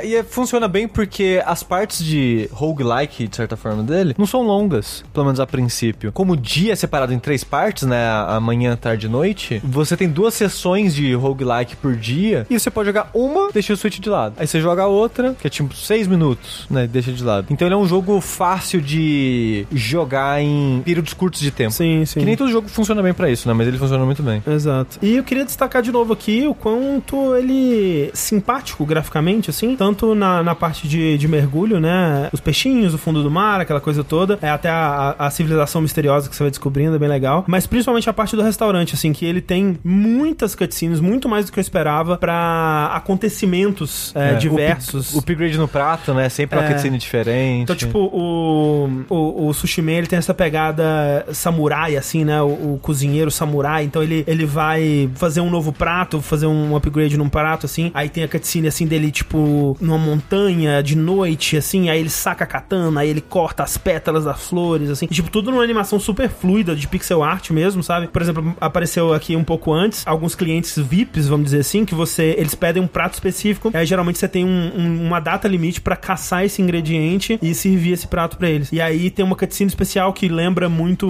ou o Shokugeki no Soma ou do- a minha referência que é Yakitate Japan, né? Que é a pessoa comendo a parada e tendo aquele momento assim de, de Orgásmico. orgásmico, gastronômico assim. E é, é muito bem feitinho, muito bem animado, tudo muito muito legal graficamente assim. Eu acho que essa parte é consequência justamente dele não ser um jogo indie, porque um jogo indie não conseguiria se dar ao luxo de investir tanto recurso em tantas cenas assim, talvez tivesse uma, né, ou, ou al- algo do tipo É. assim pra um momento específico assim, mas ele tem muitas, assim, tipo, essas cutscenes do, do chefe, né, tipo, cozinhando de uma maneira édica, de cozinhando de uma maneira foda. Mas tem muitas assim, tipo, eu, eu não paro de me surpreender o quanto o quanto que tem, assim, até Com- agora não, não não repetiu muito ainda. Caralho. Porque eu tô na primeira hora só dele, então eu vi, sei lá, uns 4, 5 cutscenes diferentes, mas com 6 horas de jogo eu achei que já estaria, teria já parado, sei lá. É, tem muitos. É, eu falando ali, o jogo não para de adicionar novos minigames. É, eu, eu fico muito surpreso, tipo, onde eu tava, um pouco antes de onde eu parei, ele introduziu um, um item de cortar metal debaixo d'água, e aí teve uma, uma missão que eu entrei num, num submarino e enfrentei um chefe tradicional, assim, um inimigo grande com, com padrões de ataque pra, pra entender e, e ponto fraco pra atacar e os caralho. Tipo, nossa, o jogo ele é bem ambicioso mesmo, assim, ele, ele, ele tem essa formuleta que você acha que ele vai ser até a ela, mas tudo em volta, né, é muito ambicioso, é muito criativo, é muito variado, assim. Então, se ele fosse um jogo indie, eu acharia bem justo ele estar concorrendo a indie do ano, assim. Nossa, talvez ele realmente só consiga fazer tudo isso porque ele não é, né? Pois é. Não, mas aí é o, o lance. Que nem a gente tava conversando no, na live de Montando Bolão, eu consigo ver muito ele ganhando. Puxa, que. É. Foda. Porque ele é um dos jogos mais impressionantes. Daquela lista ali, talvez o mais impressionante, assim. Errado, né? Muito errado. Errado. Absolutamente, completamente errado, assim. Mas fica aí, então. Dave the Diver, eu não zerei, então não quero dar uma nota naval ainda, mas eu tô muito, muito surpreso e muito é, empolgado em jogar mais de Dave the Diver. Surpreso com, com essa reação do André pro É. jogo. É. Você achou Eu, assim, eu joguei muito pouco dele, Sei. né? Então eu imagino que conforme ele vai ganhando mais mecânicas, mais elementos, ele vai ficando mais interessante. Que por enquanto ele tá muito simples, eu acho, É, sabe? concordo. A parte de pescar, ela não é especialmente satisfatória ou divertida, É, assim, né? Eu, eu, eu fiz a metralhadora, mas eu não usei ela ainda. Uhum. Pescar só com arpãozinho, por exemplo, não é, muito legal. Não, vai ficando mais legal quando você vai fazendo upgrade nas coisas, seu arpão vai começando a dar, É. sei lá, dano elétrico, dano de veneno, começa a... Os peixes mais complexos, assim, eles começam a ter uns minigames pra você conseguir conseguir pescar eles. É, a- as armas, né? Você começa a usar elas e, e aí é, lidar com as limitações das armas, tipo, ter que tomar cuidado com a munição, buscar mais munição pra conseguir continuar usando e tal. Essas camadas, elas deixam o gameplay da caça em si, que por si só é muito simples e não é realmente muito bom, mais interessante. Então, eu acho que as duas partes é, são simples demais no começo, tá, gente? Tanto a- o minigame do restaurante quanto a parte de pescar, eu achei as duas muito simples. Sem dúvida vai ficar com mais camadas e mais elementos é, ao longo do tempo, mas no começo eu achei bem, bem simples. Num ponto meio quase desinteressante, assim, sabe? É, eu acho que se ele fosse só isso, eu acharia, eu perderia o interesse rápido, assim, mas eu acho que como ele tem todas essas outras camadas, tipo, narrativas, de, de missões com contextos diferentes, minigames e, e outras atividades, né, à medida que ele vai ah, adicionando, e o, o, o bar vai ficando mais caótico e tal. Sim. E, é, ele vai ficando mais legal. E o que funciona e o que pega nessas primeiras horas é, é o loop, né? Uhum. É o quão bem ele faz essa cenourinha na sua frente. Então, tipo, por mais que tá tudo muito simples, você pensa, ah, só mais uns peixinhos, né? É, só mais então. um materialzinho. É. Só mais aquele dinheirinho pra comprar aquele upgrade. Vocês diriam que é melhor que Starfield, né? Esse jogo. Caralho, do nada. Mas assim, perguntaram aqui, quem que foi? Perguntou? É o Rafa, ele perguntou, Eu não o Rafa perguntei. aqui, né? Ah. Não. Rafa Ranulfo. Subnáutica me dá muito medo. Esse tem parte de medinho? Acho que tem um talissafobia. Yeah. Acho que não é esse o medo, não. É, não é essa fobia, não. Mas Subnáutica me dá muito medo também. É, e esse jogo tá de boa. Eu achei ele tranquilo. Ele tem umas criaturas perigosas, assim, mas acho que por conta do estilo gráfico dele, assim, você não tem aquela sensação claustrofóbica, assim, me- medonha do Subnáutica. Subnáutica é um jogo que eu tava adorando e eu tive que parar porque eu não conseguia de medo. Tinha umas partes escuras, uns, uns criaturas do inferno do caralho. Eu falei, não vou jogar essa porra. Parei. Você jogou o Subnáutica, né, Rafa? Você terminou? Não, eu parei ele em live e aí nunca mais consegui. Agora não- a gente tem que botar a meta na jogabilidade, André. Ah, é verdade. É, né? comprar uma placa de captura pra mim. Ah, pô. Porque eu não consigo mais jogar nada que eu jogava no console em live agora. A placa morreu mesmo, foi isso? Morreu. E aí tá, eu acho que é uma parte dela só que morreu. Sei. Mas também não tenho certeza. Que é o- a- supostamente a saída de HDMI não tá funcionando É, é bom, direito. é É. bom dar uma, dar uma testada, né? Uma bater com a testa assim antes de. É, é, eu passei já bastante limpa contato nas entradas, já. Toda, toda live no começo eu é, começo a live passando limpa contato. Vai ver a solda tá frouxa, tem que refazer a solda. Uhum. Talvez Ah, algo simples, vai Eu fui saber. no médico e ele falou isso aí pra mim. Ó, falando ali, é, o Strauss falou: eu joguei Dread achando que ia dar medo, é, mas nem deu. Dread me deu mais medo do que esse aqui. Especialmente no começo, assim, quando. O juiz? Você ia viajando fora do, do- nos lugares escuros, aí ficava o olhinho aparecendo, aí o caralho, o que aconteceu aqui? Meu Deus do céu. É, o Dread, ele, ele, a temática dele funcionou pra mim por 30 minutos. e foi tipo isso. É muito, muito rápido eu parei de me É. importar com os riscos do jogo. Pra mim durou Ah. mais, mas é, depois de um tempo, o medo, o medo vai. Eu gosto da máscara dele. Ah, é verdade, né? Ah, Juiz Dread? Isso, acho que Ok. foi essa piada. Nunca assisti, sabia? É, Soma é um jogo de talissafobia também. É, Talaço. essa aqui, ta- Talassofobia. Não, Soma dá muito medo. O Soma, pô, tem uma parte no Soma. Pô, é foda, hein? Eu falei no jogo como meu jogo, mas o Soma que tem aquela parte que você tá andando no fundo do mar de uma estação pra outra, e aí tem uns pontinhos de luz pra você seguir assim. Aí de repente tem um pontinho de luz que é um daqueles peixes abissal gigante. E aí se você começa a seguir esse pontinho de luz, ele te. Rau! É um medo do caralho. Rau! Puta que pariu. Vamos pro nosso bloco de perguntinhas dos ouvintes. Você aí que quer mandar a sua perguntinha para o Vértice, você pode mandar ela pelo nosso e-mail, que é o vértice.jogabilidade.de, ou no nosso usuário do Telegram. Você pode mandar lá as suas perguntinhas sobre videogames, assuntos pra gente discutir aqui, transformar alquimicamente em sabedoria. E aí você vai poder soar mais ou menos assim. E aí, jogabilidosos? Sou Luiz Fernando, de Rio Branco, Mato Grosso. Mato Grosso mesmo, é, não o Rio Branco do Acre. Ah, ok. É, porque Rio Branco é a capital do Acre, né? É, o, o Rio Branco mais famoso é do Acre, de fato. Ah, ok, ok. Isso. ok. E ele mata o grosso, gente. Uh, tô, tô safe, então. Eita, graças a Deus. Ô, rapaz. E acompanho vocês desde o segundo semestre de 2020, quando tinha 20 anos. Ih, tá errado isso aí, hein? Ah, saindo da estatística aí, hein? É, ó. O Luigi, especialista em criação de conteúdo para rede social, diz que as pessoas gostam de pessoas, não importa seu nicho de conteúdo, embora a qualidade seja indispensável. Se você for carismático, as pessoas vão acompanhar seu conteúdo. Sinto que isso é verdade, pois gosto muito de todos vocês. Vocês do jogabilidade e vou prestigiar qualquer coisa em que vocês participarem ou façam. Qualquer coisa. Comer brown. Ah, Ah, pare com isso.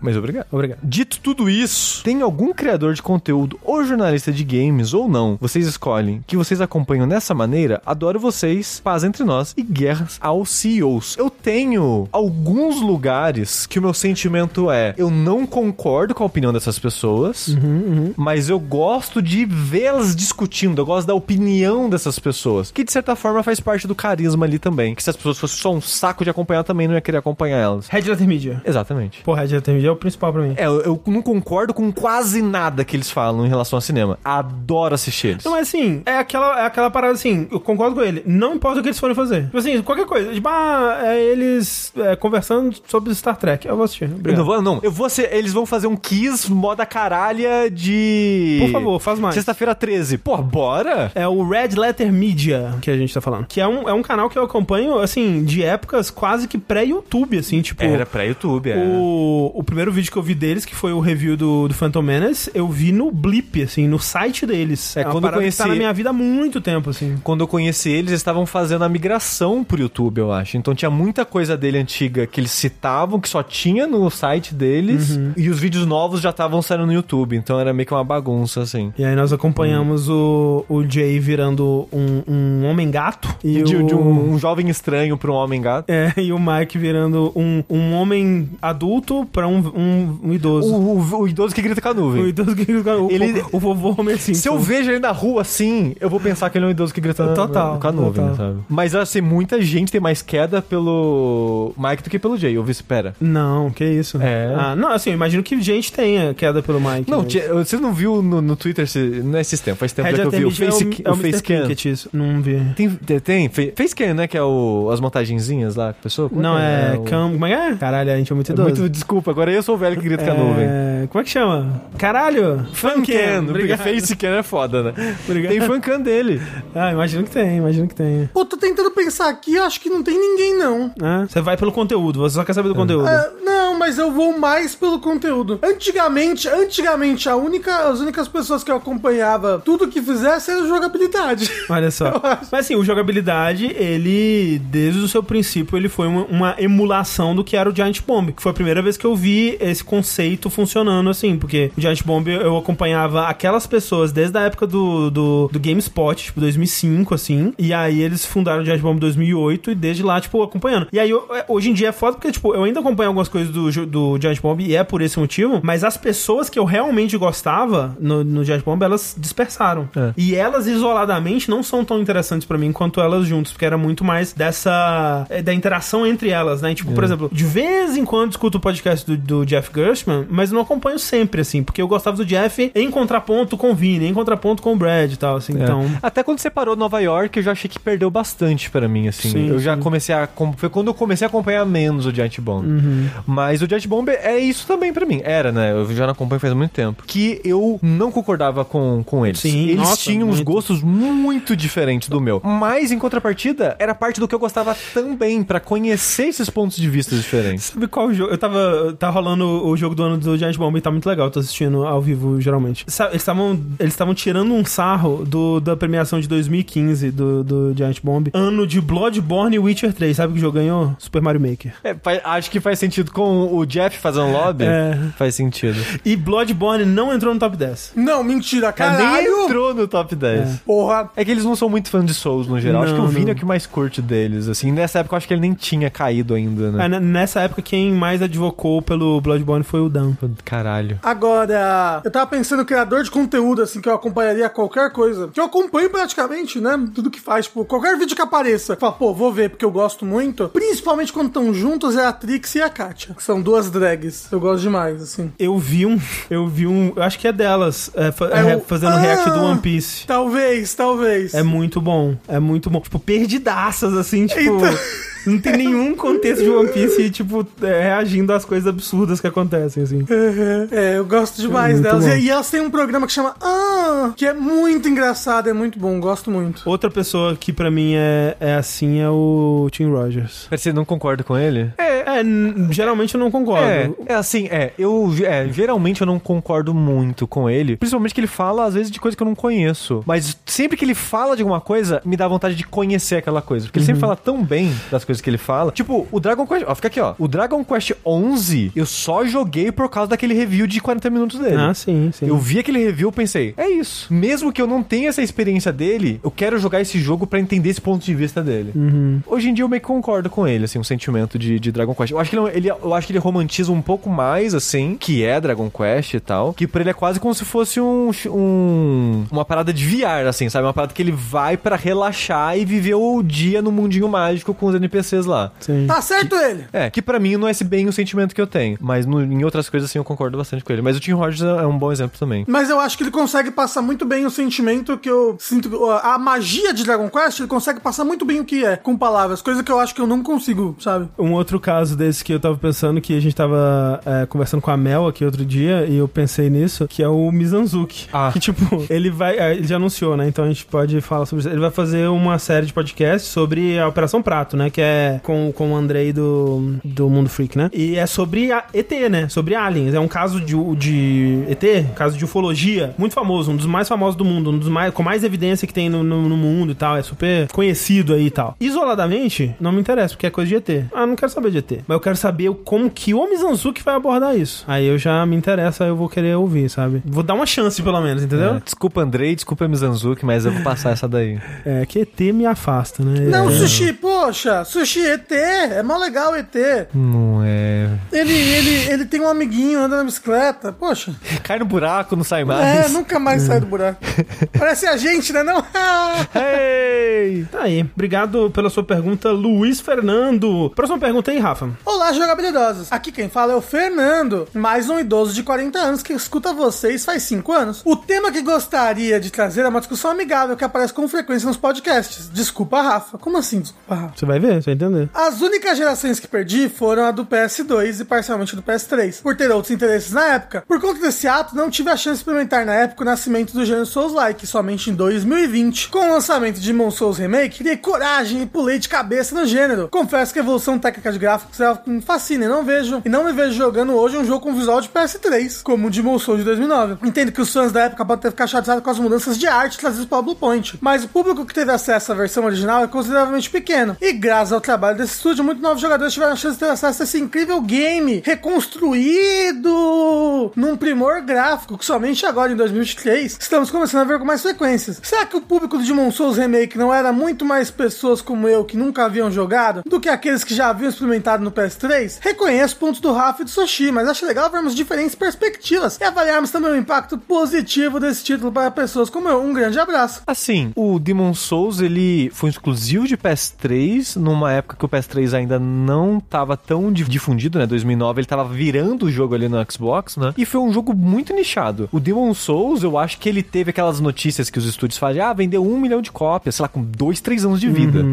Ele demorou muito pra, pra engatar, assim. Ele foi engatar mais até depois do, do Dark Souls. Ah, é. Em- as pessoas voltaram, né, Voltaram pra Hum. ele, exato. Então, sim, sem dúvidas alguma, o público do remake é maior. Mas é porque esse tipo de jogo tá num momento histórico diferente de 2009. Boa parte é por causa disso. Parte também porque era o primeiro exclusivo do lançamento de um console novo. É né? verdade, tem, é verdade. tem muitas coisas ali que fazem o Demon Souls ser uma- uma- algo mais convidativo no momento que ele saiu. Dito isso, acho triste que essa versão substitua pra Sony a original, pra sempre. É, o que, o que a gente critica, e aí o Rafa e o, o Sushi criticam até mais do que eu, porque eu critico mais essa parte, né? De não ter como você jogar o Demon Souls original numa plataforma moderna, de forma legal, e provavelmente provavelmente nunca vai ter, né? Porque se eles forem relançar Demon Souls no PS7, sei lá, vai ser o remake, provavelmente, né? Não vai ser a versão de 2009. Então ela substitui o, o original. Para mim, o maior problema, né? E aí é aquilo, tipo, para você, como talvez o primeiro Souls ou um dos primeiros, não tenha sido tão problemático assim, mas é porque quando a gente avalia um jogo, e até teve um outro e-mail sobre isso que eu tava pensando sobre a, essa coisa né, que o, o Ricardo na live do,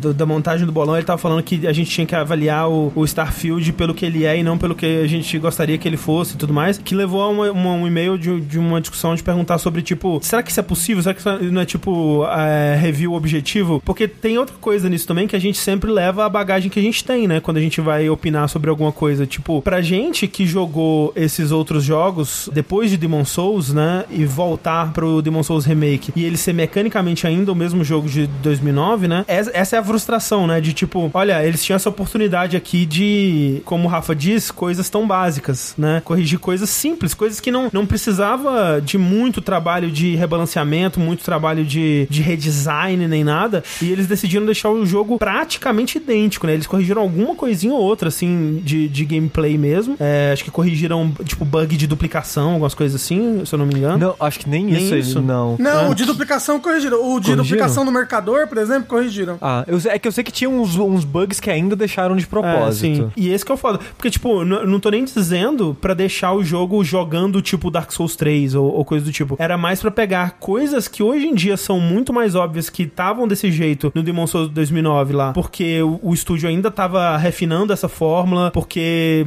questão de, de, investimento, não deu tempo e tal. Coisas que, tipo, também não tô nem falando para terem colocado a, a, a, pedra quebrada do mundo gigante, ela seria ótimo e tal, mas nem, nem isso. É tipo, é como o Rafa disse, coisas tão básicas, né? É. É, essas coisas é que deixa, que torna é. frustrante é. o que e, foi o Demon Souls Remake. E aí, o, o, eu, eu, teve um moço que comentou no YouTube falando, não, mas eu, eu sinto que o Demon Souls Remake é muito diferente do original, ele é muito mais lento, é muito... Não, gente, é o mesmo código. É, a animação é a mesma, só, só mudou que tá 60 frames agora. É o mesmo código do jogo original, gente. É o mesmo jogo que está rodando ali, entendeu? E aí que tá, parece que não houve nenhum trabalho nesse sentido. Tipo, a inteligência artificial quebrada de alguns bosses continua, alguns bugs continua. Obviamente, né, tem bugs que deixaram, podem ter deixado propositalmente, mas sabe, é pelo menos um balanceamento do, do, do, dos status das armas, um balanceamento de coisas do New Game Plus. É, é uma camada de tinta por cima do jogo antigo que te tira, é, tira o jogo antigo, tira uma acessibilidade possível do jogo antigo, né? Porque ele substitui ele agora e piora a arte, piora a, a decisão artística. Então, porque nem o, o Pedro falou aqui, mas se é o mesmo jogo, não faz muito sentido o argumento que o jogo original não existe. Mas é isso, porque, tipo, o que eles poderiam ter consertado, eles deixaram igual, e o que, na minha opinião, pelo menos, estava impecável, que era a direção de arte, eles foram lá e mexeram. É. Né? Tipo, e na trilha e tudo mais. Obviamente, tecnicamente poderia ter melhorado, mas eles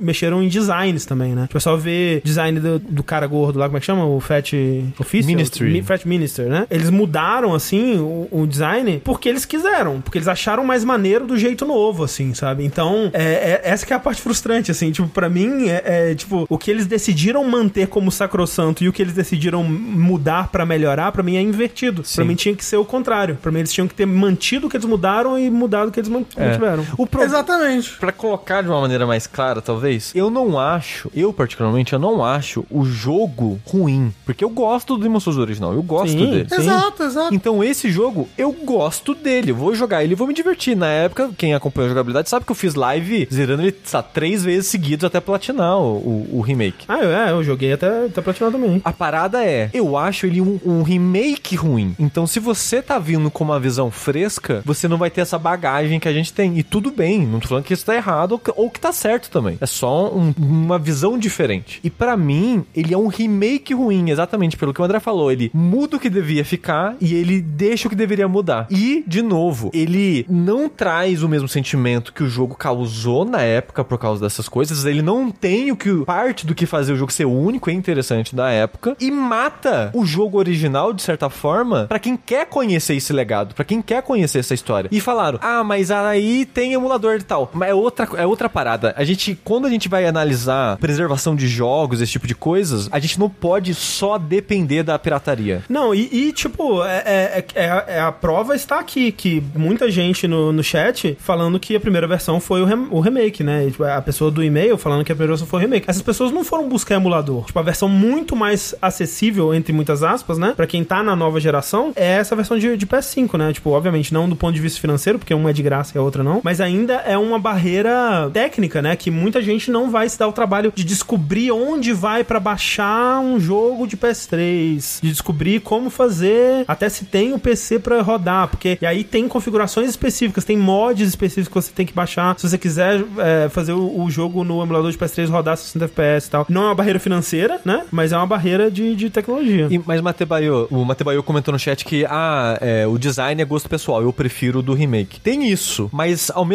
tempo, eu vou soar pedante pra caralho aqui agora. Lá vem. Essa narrativa dos mundinhos que a From Software faz nesses jogos tem muito de comunicar coisas não ditas em texto através de posicionamento de coisas no mundo e tipo de design do inimigo, onde o inimigo tá no mundo, esse tipo de coisa, né? Ao longo dos jogos, eles foram fazendo isso melhor e mais frequentemente, mas já tinha isso no Demon Souls. Então, além de um gosto pessoal, as mudanças que eles fazem em alguns chefes e inimigos do jogo muda o significado na lore. Se fossem fazer com o Demon Souls Remake os tipos de vídeo de análise de história e de mundo que fizeram no Demon Souls original, As conclusões seriam outras. Exato, as conclusões seriam outras, porque eles mudaram o significado de inimigos no mundo. Por exemplo, o, o Fat Ministry, Minister, ele é outro personagem. A significância dele pra história é outra coisa. E tem os ferreiros, é outra coisa. A, a significância dos, ferre, dos ferreiros, não, né? Dos mineiros no Ah, Demon Souls sim, sim. Remake, no Demon Souls Clássico, é outro personagem, em contexto do mundo. Então, além desse gosto, que você, de fato, é um gosto, né? A estética, você vai preferir o inimigo mais assim, assim, assado, mas muda o significado do personagem ou da situação daquela cenário no contexto da história do jogo. E isso só é um problema porque ele tá substituindo o, o jogo. Porque, por exemplo, tem aquele. Qual que era o, o remake que a gente tava achando estranho, mas tudo bem porque acabaram de lançar a versão. a versão original. Qual que era, caralho? Halo. Não, não era Halo. Metal Gear Solid 3. Me- exato, perfeito. Que é um remake que saiu um trailer e tava, tipo, questionava as mudanças de direção de arte e tudo mais. Mas pra mim, irrelevante, porque lançaram o Solid 3, né? O, o, o remaster da Bluepoint, esse sim muito fiel ao, ao original. É, e ele tá disponível em todas as plataformas. Tá disponível no Switch, tá disponível no PC, tá disponível no PlayStation, Xbox. Então, pra mim, tipo, essa nova versão aí, tudo bem. Eles podem. Pode ser uma, uma reinterpretação. Eu só acho triste que, assim como aconteceu com Shadow Colossus, o, o Juan lembrou ali, o remake substituiu o original. E aí apaga o trabalho da. Apagar é, é muito forte, né? Mas modifica, né, o trabalho original da From Software e substitui pelo trabalho da Bluepoint. Sim. Não tô dizendo que um tem, né? Um é melhor do que o outro, tipo, como a pessoa disse no chat, questão de gosto. Vai ter gente que vai preferir um, vai ter gente que vai preferir o outro. Mas um tomar o lugar do outro, eu acho paia. É. Só pra quem quer uma análise muito mais profunda, talvez desnecessariamente profunda, sobre essa comparação do Demon Souls original com o remake, tem um canal que chama Illusory Wall. É I-L-L-U-S-O-R-Y,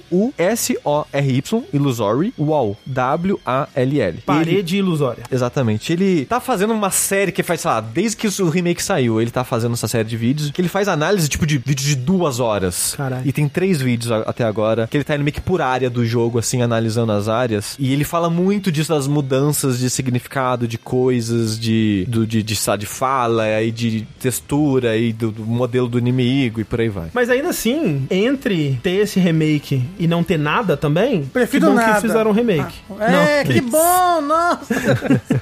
E que bom que o Fernando conseguiu jogar. Demon Souls, obrigado pelo seu e-mail, Fernando. Lembrando, gente, por favor, remaster e remake são coisas diferentes. Que alguém falou, ah, mas no, no remake do Metroid Prime eles mudaram as texturas, não sei o que. Não é um remake, é um remaster. E eles mantiveram, né, as coisas. É, não. A direção de arte não mantiveram, não? Sim, sim, sim. Sim, É mais fiel, É, é, até tipo com mais detalhes, assim, sabe? E é um remaster. É, mas até isso, até no caso do Metroid Prime, tem uma discussão sobre ele tomar o lugar do original, né? De ser uma nova interpretação, porque tá mudando, né? Coisas. Enfim, vai ter pessoas mais e mais, mais e menos cri-cri em relação a isso. Enfim, muito obrigado a, a todo mundo que mandou suas mensagens. Lembrando mais uma vez, se você quiser mandar mensagens e temas pra gente discutir aqui no Vértice, manda pro nosso e-mail, que é o vértice.jogabilidade.de, ou para o nosso usuário do Telegram, que é o arroba jogabilidade, e a gente vai poder ler a sua pergunta no próximo episódio.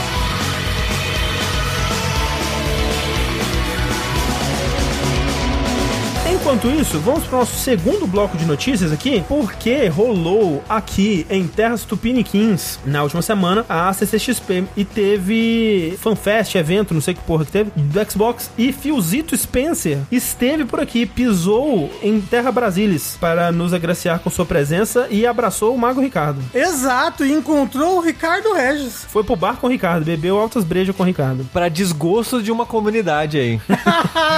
Ficou muito feliz, ficou muito feliz. Mas aí, teve um, um painel com o Phil Spencer, onde rolou uma entrevistinha com ele lá. Entrevistinha bem daquelas fluff piece, assim, de, de levantar o ego só, tipo assim, de... Pierre, é, Nossa, e aí, né, o PR. Game Pass... É, entrevista PR. Nossa, e o... Como o Game Pass é um grande sucesso, hein? Como, como você está feliz com o sucesso do Game Pass? Ele, ah, estou muito feliz. ah." Como é ser um cara tão foda assim, É. que nem você? Nossa, Phil Spencer, mas como você consegue andar com um pau tão gigante?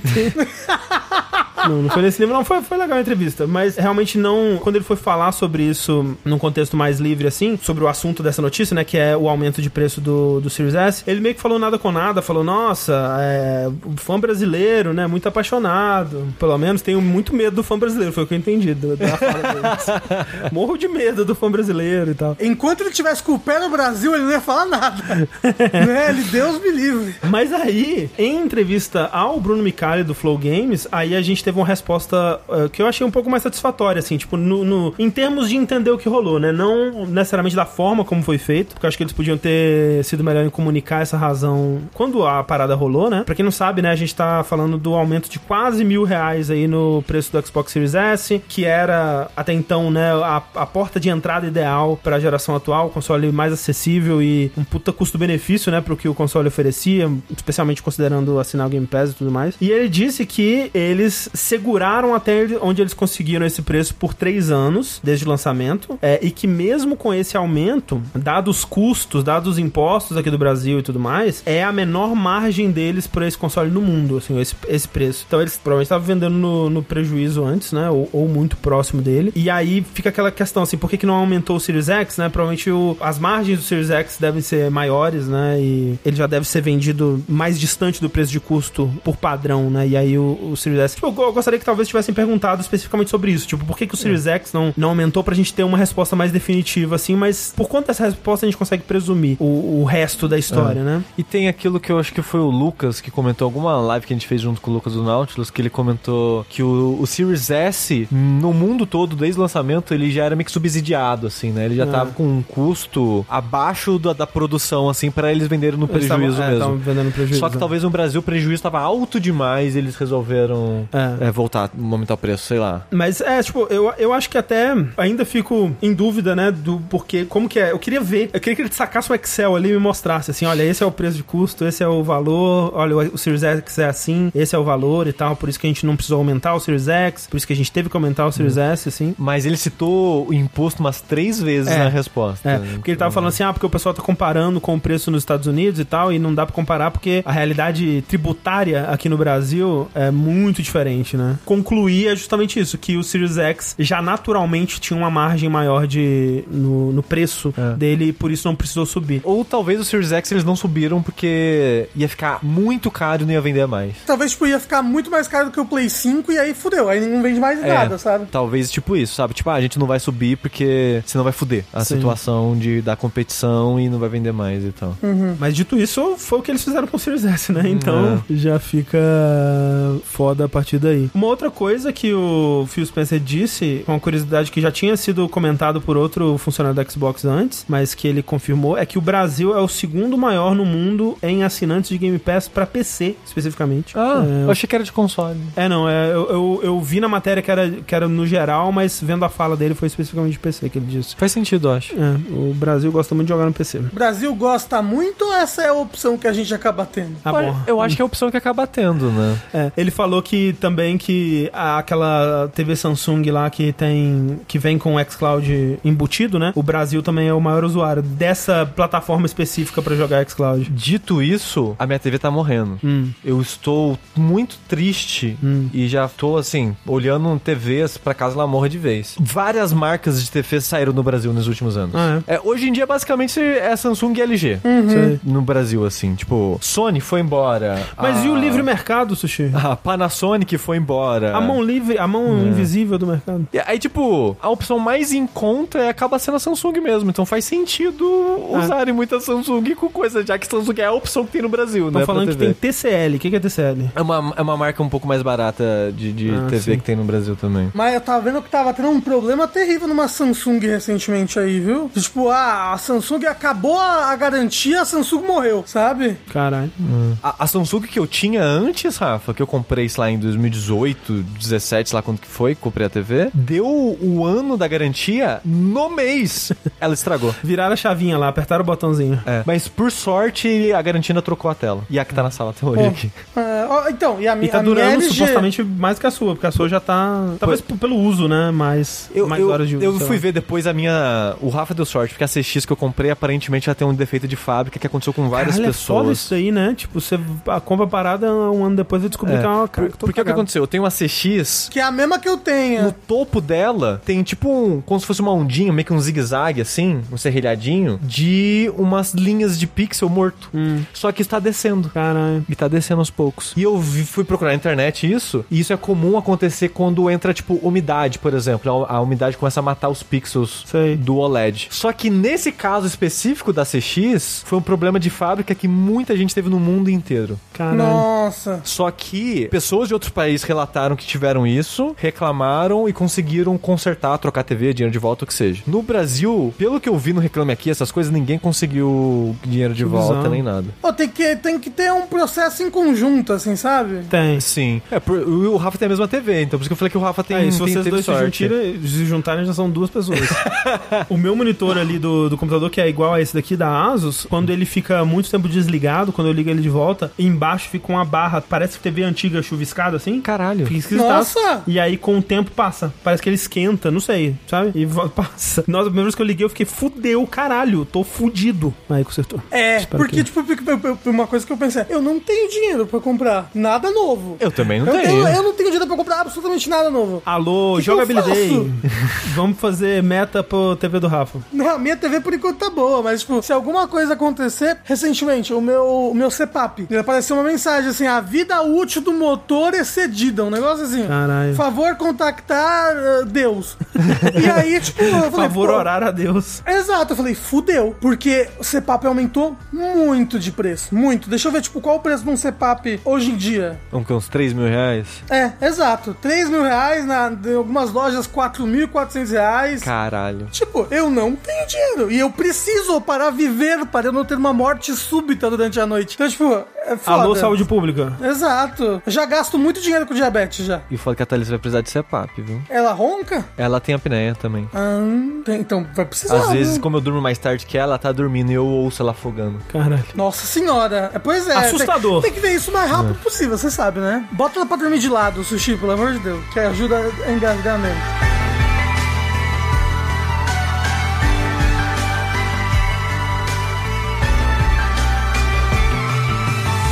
Falar no Brasil, que é esse país maravilhoso, e eventos acontecendo aqui no Brasil, Rafa? Olha só, André Campos, algo que a gente vai precisar discutir aqui pra entender melhor tudo que se passa. Mas nós costumávamos ter, ali pela época da metade pro final do ano, um evento que se chamava Brazilian Indie Games Festival. Festival. É o Big Festival. A tal da Big Festival, né? Uhum, uhum. Esse evento que era pra juntar e celebrar a comunidade indie brasileira e divulgar os jogos, né? Era um evento gratuito, não era um evento de grande porte e tudo mais. Evento cultural. Exato. Com os maiores nomes do desenvolvimento de games. Isso. Foi nesse evento que André Campos conheceu Unsighted e Tiane Fernanda, por exemplo. ver- É verdade. Mas acontece que esse evento foi adquirido, né? Exato. Anos anteriores agora. Ano passado. Ano passado foi Ano passado. comprado pelo Omelette Group aí, Omelette Company, sei lá. Exato, pela Omelette Company. E nesse ano mesmo a gente já teve bastante mudanças, né? Ele foi muito maior. Rapidão, quando rolou essa compra, primeiro que mudaram o nome, né, de Brazilian Independent Game Festival pra Brasil's International Game Festival, né? Que a gente riu bastante,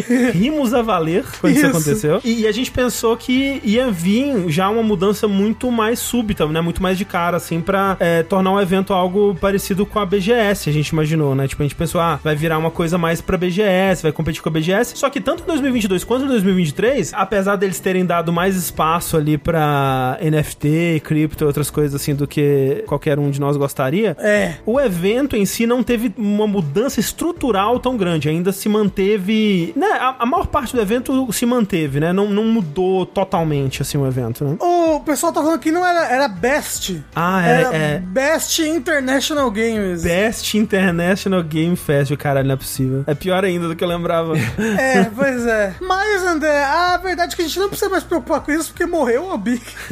não, ela foi engolida, tá? É, ela se transformou. A Big não existirá mais, no lugar dela existirá Games com Latam. Olha aí. E também não será mais na mesma época, né? Ela será agora no primeiro semestre do ano que vem, de 2024, no mês de junho, que é mais ou menos o, o mês da Era 3, né? Tipo. É um pouquinho antes, né? É, na verdade vai ser finalzinho de junho, então vai ser depois da Era 3. É. vai ser 20, dia 26 a 30 de junho. É, É de 3 26 a é julho, 30 de não? Junho. Não, o Ok. 3 é junho. Ok. É, Então o evento vai ser do dia 26 a 30 de junho em São Paulo. Vai ter apoio do governo do estado de São Paulo. É- é- vai ser feito pela pela Omelete, parceria com uma outra empresa que eu não consigo falar o nome, Coinsmate Beach. É a empresa do. da, da Gamescom, né? Eu não sei como é que fala. Que deve ser uma empresa alemã, porque a Gamescom ela surgiu Sim. originalmente na Alemanha, né? Tanto essa Coeln Messi quanto a Game, que é uma associação de games alemã, estão envolvidos aí, tipo, nessa, nessa organização. E é a terceira Gamescom, né? Tipo, tem a Gamescom Colônia lá, em Colônia. Que é na Alemanha. Na Alemanha. E tem a Gamescom Ásia, que é em Singapura. E agora tem a Gamescom Latam, que vai ser Isso. São Paulo. É. Exato. Na América Latina. Exato. É, que já o after, né, do Jornal Games aí já teve o nome decidido pra Gamescom Latão. Latam. que bosta. Gamescom Litrão. e supostamente o Big vai existir dentro do, da, da Gamescom, Ah, né? não, não, não. Eles, ah, vai, vai sim. Eles, é vai, que eles, vai, vai Ah, continuar não, é, eu, existindo eu uma digo área dentro da supostamente Gamescom. é que a gente não sabe como que vai ser es- essa Aham. área, entendeu? É, porque, tipo, É. o que eu tô imaginando é, tipo, a área indie da BGS, sabe? Vai ter um cantinho ali pra jogo indie que vai chamar é, Big Festival, sei lá, sabe? Exato, é, é, é. Vamos ver, né? Vamos É, ver. Eu tomara acho que, que é não. difícil a gente julgar por enquanto, porque Sim. a gente não viu como é que vai ser. Mas, André, vai ser tipo uma BGS, né? É, vai estar vindo de fato como esperado pra bater de frente com a BGS. E a gente tava não só já ouvindo o burburinho disso é, ao longo desse ano, como vendo resultados práticos disso, né? Que a gente viu muitas empresas saindo fora da BGS, né? A gente viu muitas Exato, empresas ano- não comparecendo, assim, empresas grandes, né? PlayStation não foi, Xbox não foi, é, YouTube, Twitch, Twitch TikTok não foram na não BGS. foram. Então, talvez todas as empresas vão migrar para a Gamescom Latam, porque a Gamescom. Eu acho possível. A Gamescom é um nome internacional, né? É um evento É. que acontecem coisas internacionais.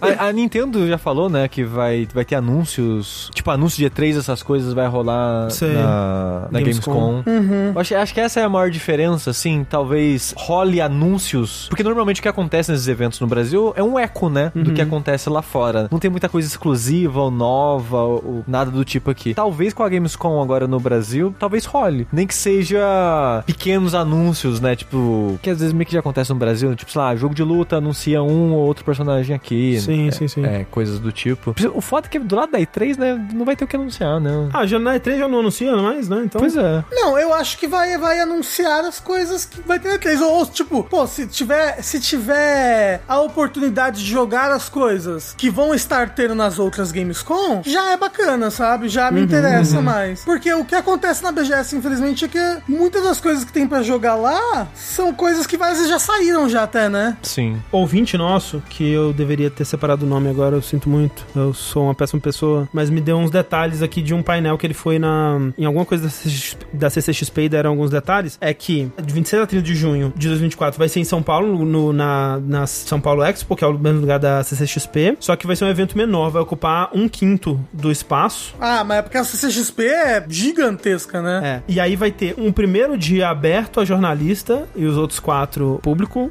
geral. Uhum. E eles estão tentando fazer a Heveroth. Obrigado pelas infos. E eles estão tentando fazer um ingresso mais barato também, que eu tava dando uma olhada, né? É, ingresso da BGS, dependendo do lote que você compra e tal, varia ali de, sei lá, 100 a 300 reais. Uma coisa assim, dependendo também do, do se é VIP, não é? Mas o ingresso base, né? Vamos dizer de 100 a 200 e poucos, algum, alguma coisa assim, por dia, né? Óbvio. E eles anunciaram que o da Gamescom eles estão querendo cobrar 60. Parece um, um preço mais legal, mais bacana. Sim. É, o foda é que cortar um quinto me parece muito. Eu sei que o que vai ser menor, porque é difícil competir com um tamanho tipo a CCXP, mas um quinto me parece É, diminuir demais. O Heveroth na mensagem ele falou: Nossa, eu achei pequeno. Quando falaram isso, eu achei bem pequeno. Ah. Mas talvez. é- é- tá dando uma vibe também de que essa edição de 2024 vai ser um- uma estreia, assim, um teste, sabe? Porque depois eles vão pra outro lugar, outro espaço. Nossa, já, já comentaram sobre isso? Já, ah, já Huh. falaram que 2025 vai ser em outro lugar. Que aparentemente tá em reforma atualmente. Ah, ok. Mas é. É, porque onde que, que, que a gente foi mesmo? Anime Fest? Não Anime. Põe Friends. Talvez foi o Anime Friends, que tava em reforma o lugar do Anime Friends quando a gente foi. É, Anime Friends. Ah. Que a gente teve o meet and greet, né? A entrada do Anime Friends tava toda em reforma. Não sei se você viu, era só Hum, não. construção. Eles estavam demolindo. Porque aquele lugar do Anime Friends, se não me engano, ele vai ser demolido e reconstruído. Entendi. Ou parte dele, pelo menos. Durante o Anime Friends, a parte já tava sendo demolida já. Entendi, entendi. Então talvez é lá? Mas é, vamos esperar pra ver, né? Difícil criticar antes do tempo. Espero que eles mantenham o espírito do, do Big Festival vivo. Espero que mantenham, por exemplo, a, a premiação, né? Aquela coisa toda, de trazer jogos de, de vários países e tal. É triste porque a parte, que nem o Rafa falou, né? Mais acessível do Big, que era um evento grátis e tal, isso já se perdeu, infelizmente. Mas, né? Ó, o Fábio confirmou no chat, é esse lugar mesmo e tá sendo demolido mesmo. Hum, olha aí. Da, onde rolou o Anime Friends. Entendi. O único medo que eu tenho, André, Hum. é que na Comic Con ninguém consegue credencial mais pra aquela porra. Ah, sim. A Omelete é muito chata com essa porra de credencial. Esse, esse ano foi uma galera que falou que não conseguiu, né? Exato. E tipo, se eu não receber credencial, eu não vou pagar. Eu não vou, não. Mas aí, Rafa, se eu não receber credencial, não é por minha culpa que eu só fiquei em casa durante o ano inteiro. É eles que não me deram credencial pra sair de casa. Então eu Uai, não preciso mas- me preocupar, entendeu? Mas se eu sair mais de casa, eles vão me dar credencial? Eu não tô entendendo. Vamos ver o que tem por aí, não dá pra saber ainda.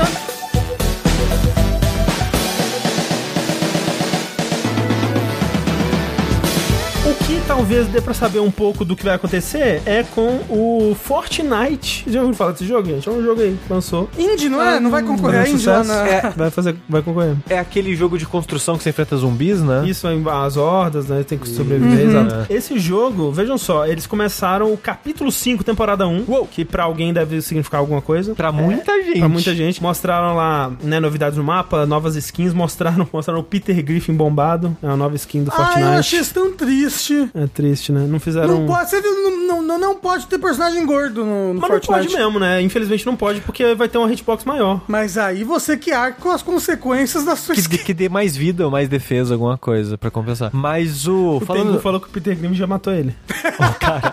Só queria comentar um negócio rapidinho do David the Diver. Todos os personagens do começo do jogo, todos, quando te Fala que você é conhecem, gordo. faz alguma piada com a aparência do personagem. Que o David, né, personagem titular, ele é gordo. E todo mundo faz alguma piada com a, com a aparência dele. É Mas verdade. gordo é assim, a nossa existência é uma piada pros outros. É, aparentemente, né? Só não é pior que careca. Ah! Mas. É, então colocaram o, o Peter Griffin, que eu acho que já colocaram o Eminem também. É, colocaram o Snake, Solid Snake. Inclusive, um assunto sério, denúncia aqui, é, jornalismo investigativo. É, nerfaram a bunda do Snake de novo, tá bom? Não é possível. Porque no Smash, né? Quando ele veio no Smash Brawl, ele tinha, né? A bunda. o- a bunda ali, estilo GTA 6 ali, com bastante, né? Bastante fartura, né? Deagle. é, é, né, replicando aí uma característica importante do Snake que vem aí desde Metal Gear Solid, né? Faz parte da psique do personagem. Exato, uma das features do Snake seria como você, pô, fazer o Ocelote sem bigode. Seria como você. O Ocelote sem revólver. O Bochecha sem Claudinho, O né? Buchecha sem Claudinho, exatamente. É o, é o Snake sem a bunda. E aí, tiraram a bunda dele quando foi fazer o Smash Bros. Ultimate, né? Deram uma nerfada na bunda dele. Nerfada na bunda. Assim, é bunda negativa, sabe? Não, isso que eu falei, a bunda tá abaixo das costas do filho da puta. É, não faz nenhum sentido essa bunda.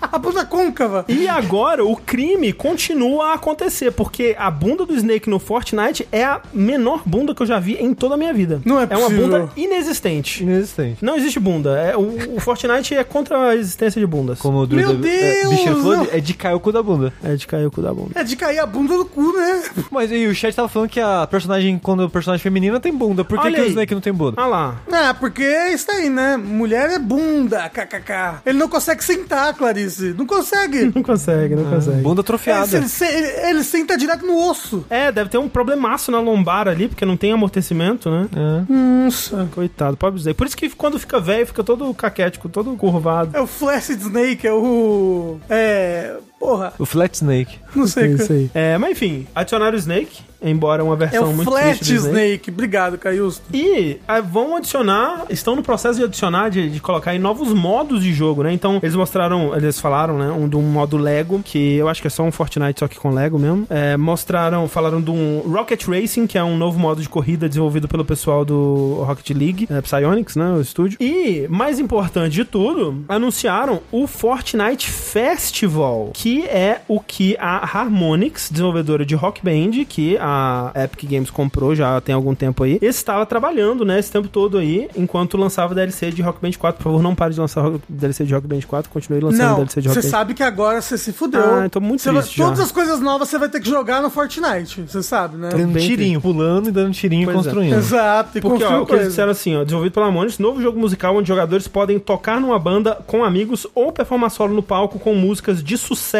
de seus artistas favoritos, tá? E aí tem um trailerzinho anunciando, porque vai ter o- a estreia disso vai ser com o The Weeknd, aquele cara daquela série Pau no Cu, sabe qual? E Community. o trailer eles mostram um segundinho assim de gameplay que mostra que é, é exatamente um Rock Band, assim, dentro do Fortnite, que tem aquele gameplay da, da pistinha assim com as notas descendo, a porra toda vindo assim. E só fico em dúvida como é que vai controlar, né? Porque parece que tem cinco botões ali mesmo. Aí vai ser uma coisa meio Frets on Fire, vai ser igual a gente jogava Guitar Hero no, no controle de PS2, com os, os shoulders e um botão na- no, no face. Vai ser, pô, eu quero segurar meu teclado estilo Frets on Fire, tipo, né, de cabeça pra baixo com as teclas no F assim. É a enquete pro, pro Spotify. Você sabe o que é Frets on Fire? Caralho, essa daí. Porque assim, André, eu sei o que é Frets on Fire, eu joguei também, mas é uma parada... Deixa eu falar, eu não, fa- eu não faço ideia do que é Fred's on Fire. Ó, deixa eu te explicar então, Rafa. Então, com, sobre o. Olha só, on Fire era um Guitar Hero fake, um Guitar Hero like, pra PC, tá? Que Você jogava no PC. E aí, como que você não tem a guitarra, né, no PC, como é que você vai jogar? E aí, ó, o lance do Freds on Fire, o controle sugerido, você podia mudar se você quisesse, é porque você ia mudar, é que você segurava o controle assim, o teclado assim, como se fosse uma guitarra, correto? E os Fs aqui eram os botões, ó, que aí você segurava como se fosse uma guitarra mesmo. E... O, o foda era F5, era mais longe. F5, é. E aí você palhetava, talvez, em algum num pad, no alguma Enter. porra assim. É, mas você No colocava Enter. na tecla que você quisesse. É, e era foda. Me parece interessante. Ah, então é criativo, né? É, Criativo. Eu joguei um bocadinho, né? Não é um, um, um Let's Step, mas é interessante. Isso. Mas bem, então talvez seja com o controle de Frets on Fire que vamos jogar aí o. Porque Fortnite vai ter muitos controles, né? Vai ter que ter um modo de bom pra controlar isso no teclado, no controle, no celular, né? Como é que vai ser isso? E o mais importante. Ah, no celular é toque, tudo é toque. Ah, sim, né? É porque são cinco, né? Então parece difícil, mas as crianças têm Ah, as muita crianças destreza ali conseguem no, tudo, nossa. no, no celular mesmo. Mas a questão é, isso vai estrear, gente, dia 9 do 12. A gente vai estar no Jogability Day. Tá aí uma atração pro Jogability Day, hein? Vamos assistir o André. The Weeknd no Fortnite. A gente vai assistir, a gente não pode jogar o The Weeknd no Fortnite? Eu não sei como é que vai funcionar. Acho que a gente pode jogar o The Weeknd. Então pronto, é isso. Ah, Vamos sim, jogar. vai- a, gente, a gente vai tomar um copyright strike? Vai. Não, jamais. Vou botar por, pra música do The Witch. Do The Witch? The Witch, The Weeknd.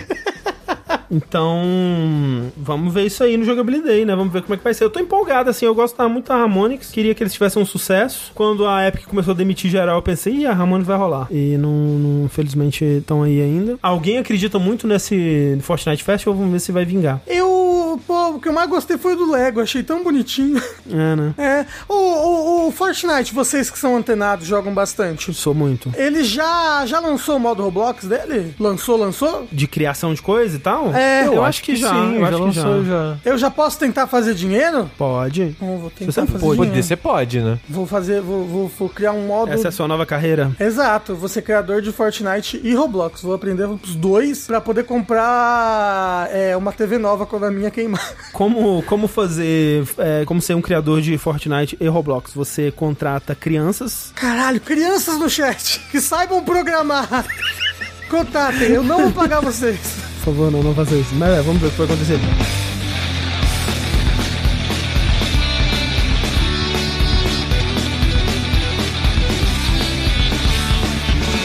Outro lado, Por outro lado, nós temos aí empresas bilionárias cometendo gafos novamente. A Ubisoft, a gente comentou semana passada aqui que ela colocou, né, sem querer, Uhum, sem, querer. anúncios na quando você ia abrir os mapas, né, dos Assassin's Creed Odyssey, Origin e Valhalla por um período de tempo num dia lá. Foi sem querer, tá, gente? sem querer. Foi sem querer. Surgiu do nada, assim, os assets, a, a programação pra isso acontecer, tudo foi, aconteceu. ai. Aí a Ubisoft agora, sem querer. Esse eu acho que foi sem querer mesmo. Será mesmo? Eu acho que foi. Eu tenho minhas dúvidas. Eu acho que foi sem querer. Eu acredito na inocência. Eu acho que às vezes dessas vazadinhas sem querer, mas querendo, sabe? Putz, pior que esse eu consigo ver sendo uma cagada só mesmo. Porque não precisa, né, de muito. Não é super incomum você achar que tá colocando uma coisa como privada e liberar sem não, querer. não, não, de fato acontece. Várias vezes eu liberei sem querer. Mas dito isso, André, eu não, não vou explanar quem e, e qual leak, Bye. Mas teve um leak da Ubisoft que depois que o leak aconteceu, alguém falou pra gente: ah, esse leak aí, ó, Ah, é verdade. foi de né? propósito. É verdade. Na verdade, isso. ele. A, a própria Ubisoft que soltou aí É, mas pra eu, vazar. mas eu acho que era uma coisa mais relevante, assim. Eu acho que É. nesse caso me parece um acidente. Por mesmo. que que aconteceu? Recentemente, semana passada aqui da gravação desse podcast, o jogo Beyond Good and Evil, ele teve o seu remaster que comemora os 20 anos de vida do jogo, que foi vazado mais cedo esse ano.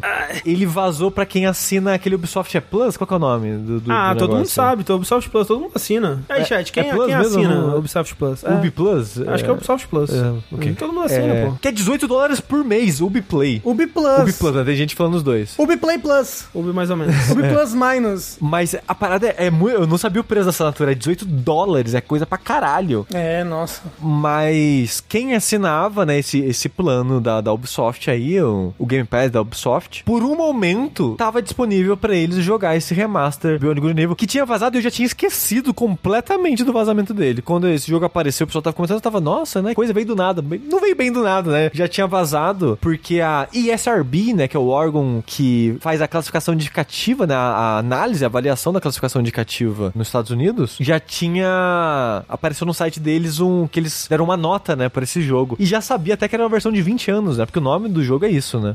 É tipo Beyond Good and É aniversário de 20 anos. É, Beyond Good and Evil feels old yet? É, Todo mundo... Ah, 20 anos, não. que é um remaster a lá meio o Metroid Prime, né? Ele, ele muda algumas coisinhas visuais assim. Ele não muda pra caralho, mas ele dá um- uns toques visuais assim na iluminação e outros detalhes do jogo. Né? E assim, é um jogo muito amado, né? O Beyond Good and Evil. E eles já estão lançando isso daí pra as pessoas perceberem que nunca vai ter o 2, entendeu? É. Ah, sim. E se um dia tiver o 2, vai ser uma coisa triste, né? Vai ser um. É, ah, não vai ser nada a ver com o que era o 1. É, pelo menos do pouco que a gente sabe do que um dia existiu do 2, realmente parecia bem diferente. E já já a gente vai ter o Beyond Good Evil 2, edição de 20 aniver é, 20 aniversário do anúncio do jogo. Isso. Que vai lançar em 2025, junto com o GTA V, eu tenho certeza. Com certeza vai Com acontecer isso certeza vai. Vo- Vocês gostam de Beyond Good and Evil? Eu gosto bastante. Eu nunca, eu nunca terminei, eu só joguei um pouquinho só. Eu já disse, né? um- durante um período da minha vida, eu bradava com muito orgulho que Ubisoft era minha desenvolvedora favorita. E foi exatamente nesse período aí de 2003 que eles lançaram quase que em seguida, assim, o Prince of Persia Sands of Time, o Beyond Good and Evil e o 13, aquele jogo de cel shading em primeira pessoa. Três de número romano, É. né? O Xi! E eu caralho fala, caralho, só, só pedradas? Só jogo foda? E, e- e ele, é, e ele é meio que um Zelda-like, né? Em várias É, coisas. ele, ele tem é. umas coisinhas de Zelda, assim. Ele tem um, um mundo semi quase mais ou menos aberto, assim, né? Com um hubzinho e tal. E o que eu gostava muito dele, ele tinha uma mecânica de fotografia, né? Que você é uma repórter, então tinha, você tinha que fotografar os, os bichinhos do mundo pra mandar pra uma revista. Era bem legal. Eu, eu, eu, eu gostava do design da personagem principal, assim. Sim. O design do mundo, das criaturas, assim, eu sempre gostei. Eu- Eu queria saber que alguém que jogou esse jogo mais recentemente, só, só né? Conheceu É, recentemente. eu só joguei na acharia. época, realmente. Porque eu só fui jogar quando saiu a versão HD, acho que em 2011, né? Caraca, já tem muito muitos anos. Eu fui tentar fazer matemática, mas não, não consegui. 12 anos. Da- do, do HD. Isso, é a é a mesma idade do jogabilidade. Caralho! Exato. Eu não joguei em 2011, foi tipo, sei lá, 2012, 2013, que eu acho que eu já tava no jogabilidade que eu lembro de ter falado no Vértice. Não me pegou muito na época. Né? É, eu não, não sei. Eu não, eu não sei, mas aí eu já não sei se sou eu ou se ele perdeu o que fazia dele único. Às vezes, às vezes era, era você naquela época É. e hoje em dia, se você jogar, você vai gostar e curtir mais. Talvez, talvez. Talvez, talvez. É, tipo, eu acho que em termos de. Ah, pô, ele tem um puta sistema de combate. Não, nada, nada dele é muito, assim, fenomenal, assim, de, de sistemas, questão de sistemas e tal. Mas acho que o conjunto da obra e a, a história, o carinho dos personagens, do mundo, assim, era um mundo muito original, assim, muito único. E essa pegada, né, de você estar lutando contra um, um regime totalitário através da investigação e paulada. E do jornalismo? Ah, e do paulada. E paulada também, que é importante, né? Uma coisa vai lado da outra, né? Você tira uma foto aqui, dá uma paulada ali, e aí você derrubou o sistema totalitário. X vídeos, né? É o que dizem. Mas é. Achei engraçado que a Ubisoft ela começou a derrubar geral que tava postando imagens, né? Vídeos do, do jogo. E aí ela falou: Ah, bom, é isso, né, gente? Aí anuncia e foda-se. É isso mesmo. Vocês venceram. Anunciou, mas anunciou. Quais são as informações desse anúncio? Não tem muita, tipo, é, é- vai ter uma versão de aniversário, vai, vai ser um remaster de 4K, 60 FPS, uns retoques gráficos aqui e ali, e é isso. Mas tem data? Eles deram data? Não. Eu acho que é começo do ano que vem. Eles deram uma margem, eu Deram? acho. Eu acho. Bom, então. Mas vazou para as pessoas jogarem quando vazou na Ubi, Ubi Sim, Plus? É isso, é esse que é o lance, sim. Tava disponível no- na lista de jogos lá e um monte de gente jogou. e Porque a existência dele já tinha vazado antes nesse ano, no começo do ano. Ah, ent- então ele tá pronto já. Tá. Só vai lançar no que vem por questão de. Eles falaram que o jogo que vazou era uma versão não finalizada do jogo. Isso daí eu acho que é mentira. Ah. Porque se tava pra colocar na loja, né? Não coloca, não, Hum. não disponibilizariam na loja uma. E o jogo, pelo que as pessoas postaram de vídeo e foto, parecia o jogo, assim. Não tinha, É. não tinha muita coisa. Mas talvez não, né? Vamos, quem sabe? Não sei, não entendo nada dessa porra. Por que eu tô falando aqui? Por que eu tenho um podcast? Por que, que vocês estão aqui escutando? Eu não entendo nada. A gente ama. Mas isso que o André falou do. Que eles, ah, foi lá e anunciou porque já que vazou. Eu gostei que tanto a Ubisoft quanto a, a Rockstar fizeram isso de. Ah, vazou mesmo? E eu acho engraçado que às vezes vaza e a empresa solta como se nada tivesse acontecido. E eu gostei que dessas duas, dessas duas vezes foi tipo, porra, vazaram, né? Tipo, então já que vazou, toma. É. E é por isso, tá? E tipo, especificando que foi porque vazou Sim, mesmo sim, que soltou. sim. Eu A- achei engraçado. A mensagem da Rockstar foi meio que tipo, gente, vazaram nosso trailer, assista aqui o de verdade. É, ver qualidade boa, sem Bitcoin na tela. Seus bosta. Sem BCT na Você tela. não queria ter essa porra aqui, então toma, caralho. Não podia esperar uma porra de um dia, caralho. Fogo no cu da A porra. Rockstar falou. É, foi isso que ela disse no tweet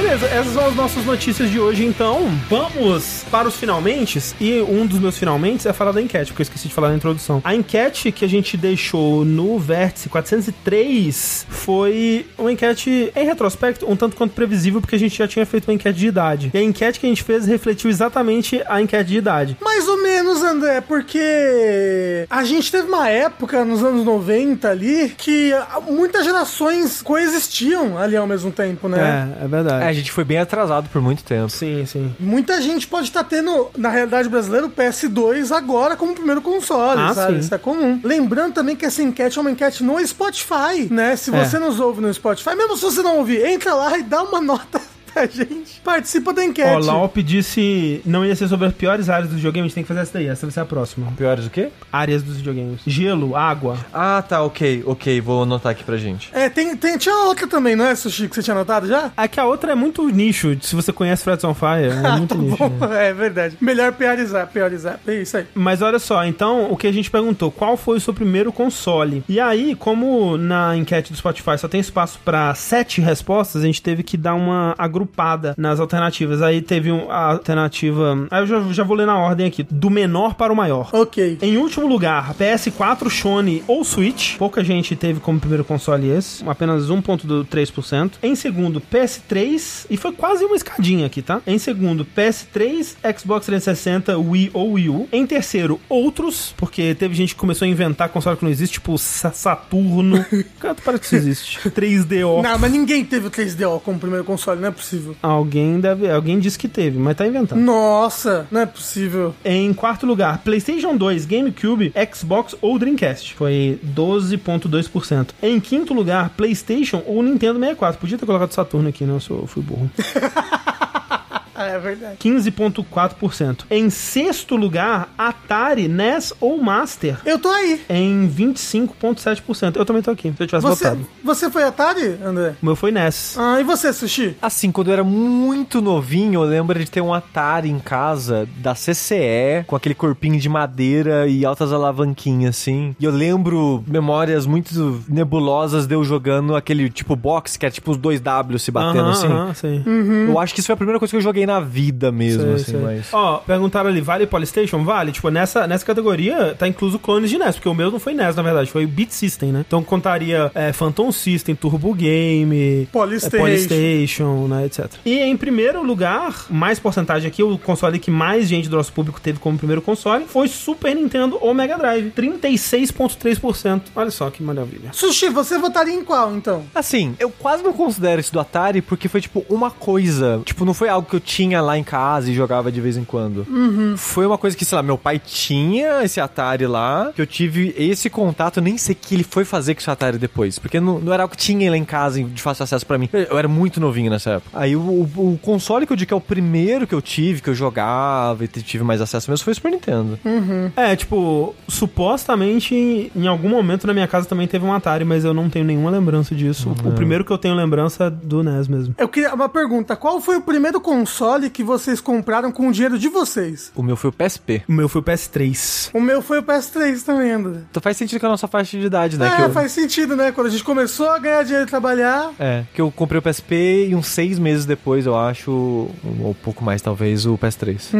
É, mas é foda, porque não entrou nessa lista é, PC, não entrou console portátil, né? Aqui foi só console de mesa mesmo. É, só console de mesa, de fato. Mas muita gente teve. Tem bastante gente que nunca. que por um tempo só teve console portátil, sabe? Sim, sim. Sim. Né, pô, tem, tem gente que teve o primeiro com o meu console. Meu console foi um Game Boy. Eu tive muita, muito tempo só um Game Boy. Pô, o PSP com pirataria, né? Aqui no Brasil foi grande. Exato, é. Não é, pra mim, eu não, eu não tive um jogo original no PSP. É. Oh, eu tenho muita vontade de ter hoje um PSP, porque eu nunca tive. E hoje em dia, será que é bom um PSP? Será que ele roda tudo com um, um, um micro SD lá espetado? Tem tudo? Roda, Ah, roda, roda. roda. E, e ele é bom pra PS1, né? Também. Então você tem a Sim.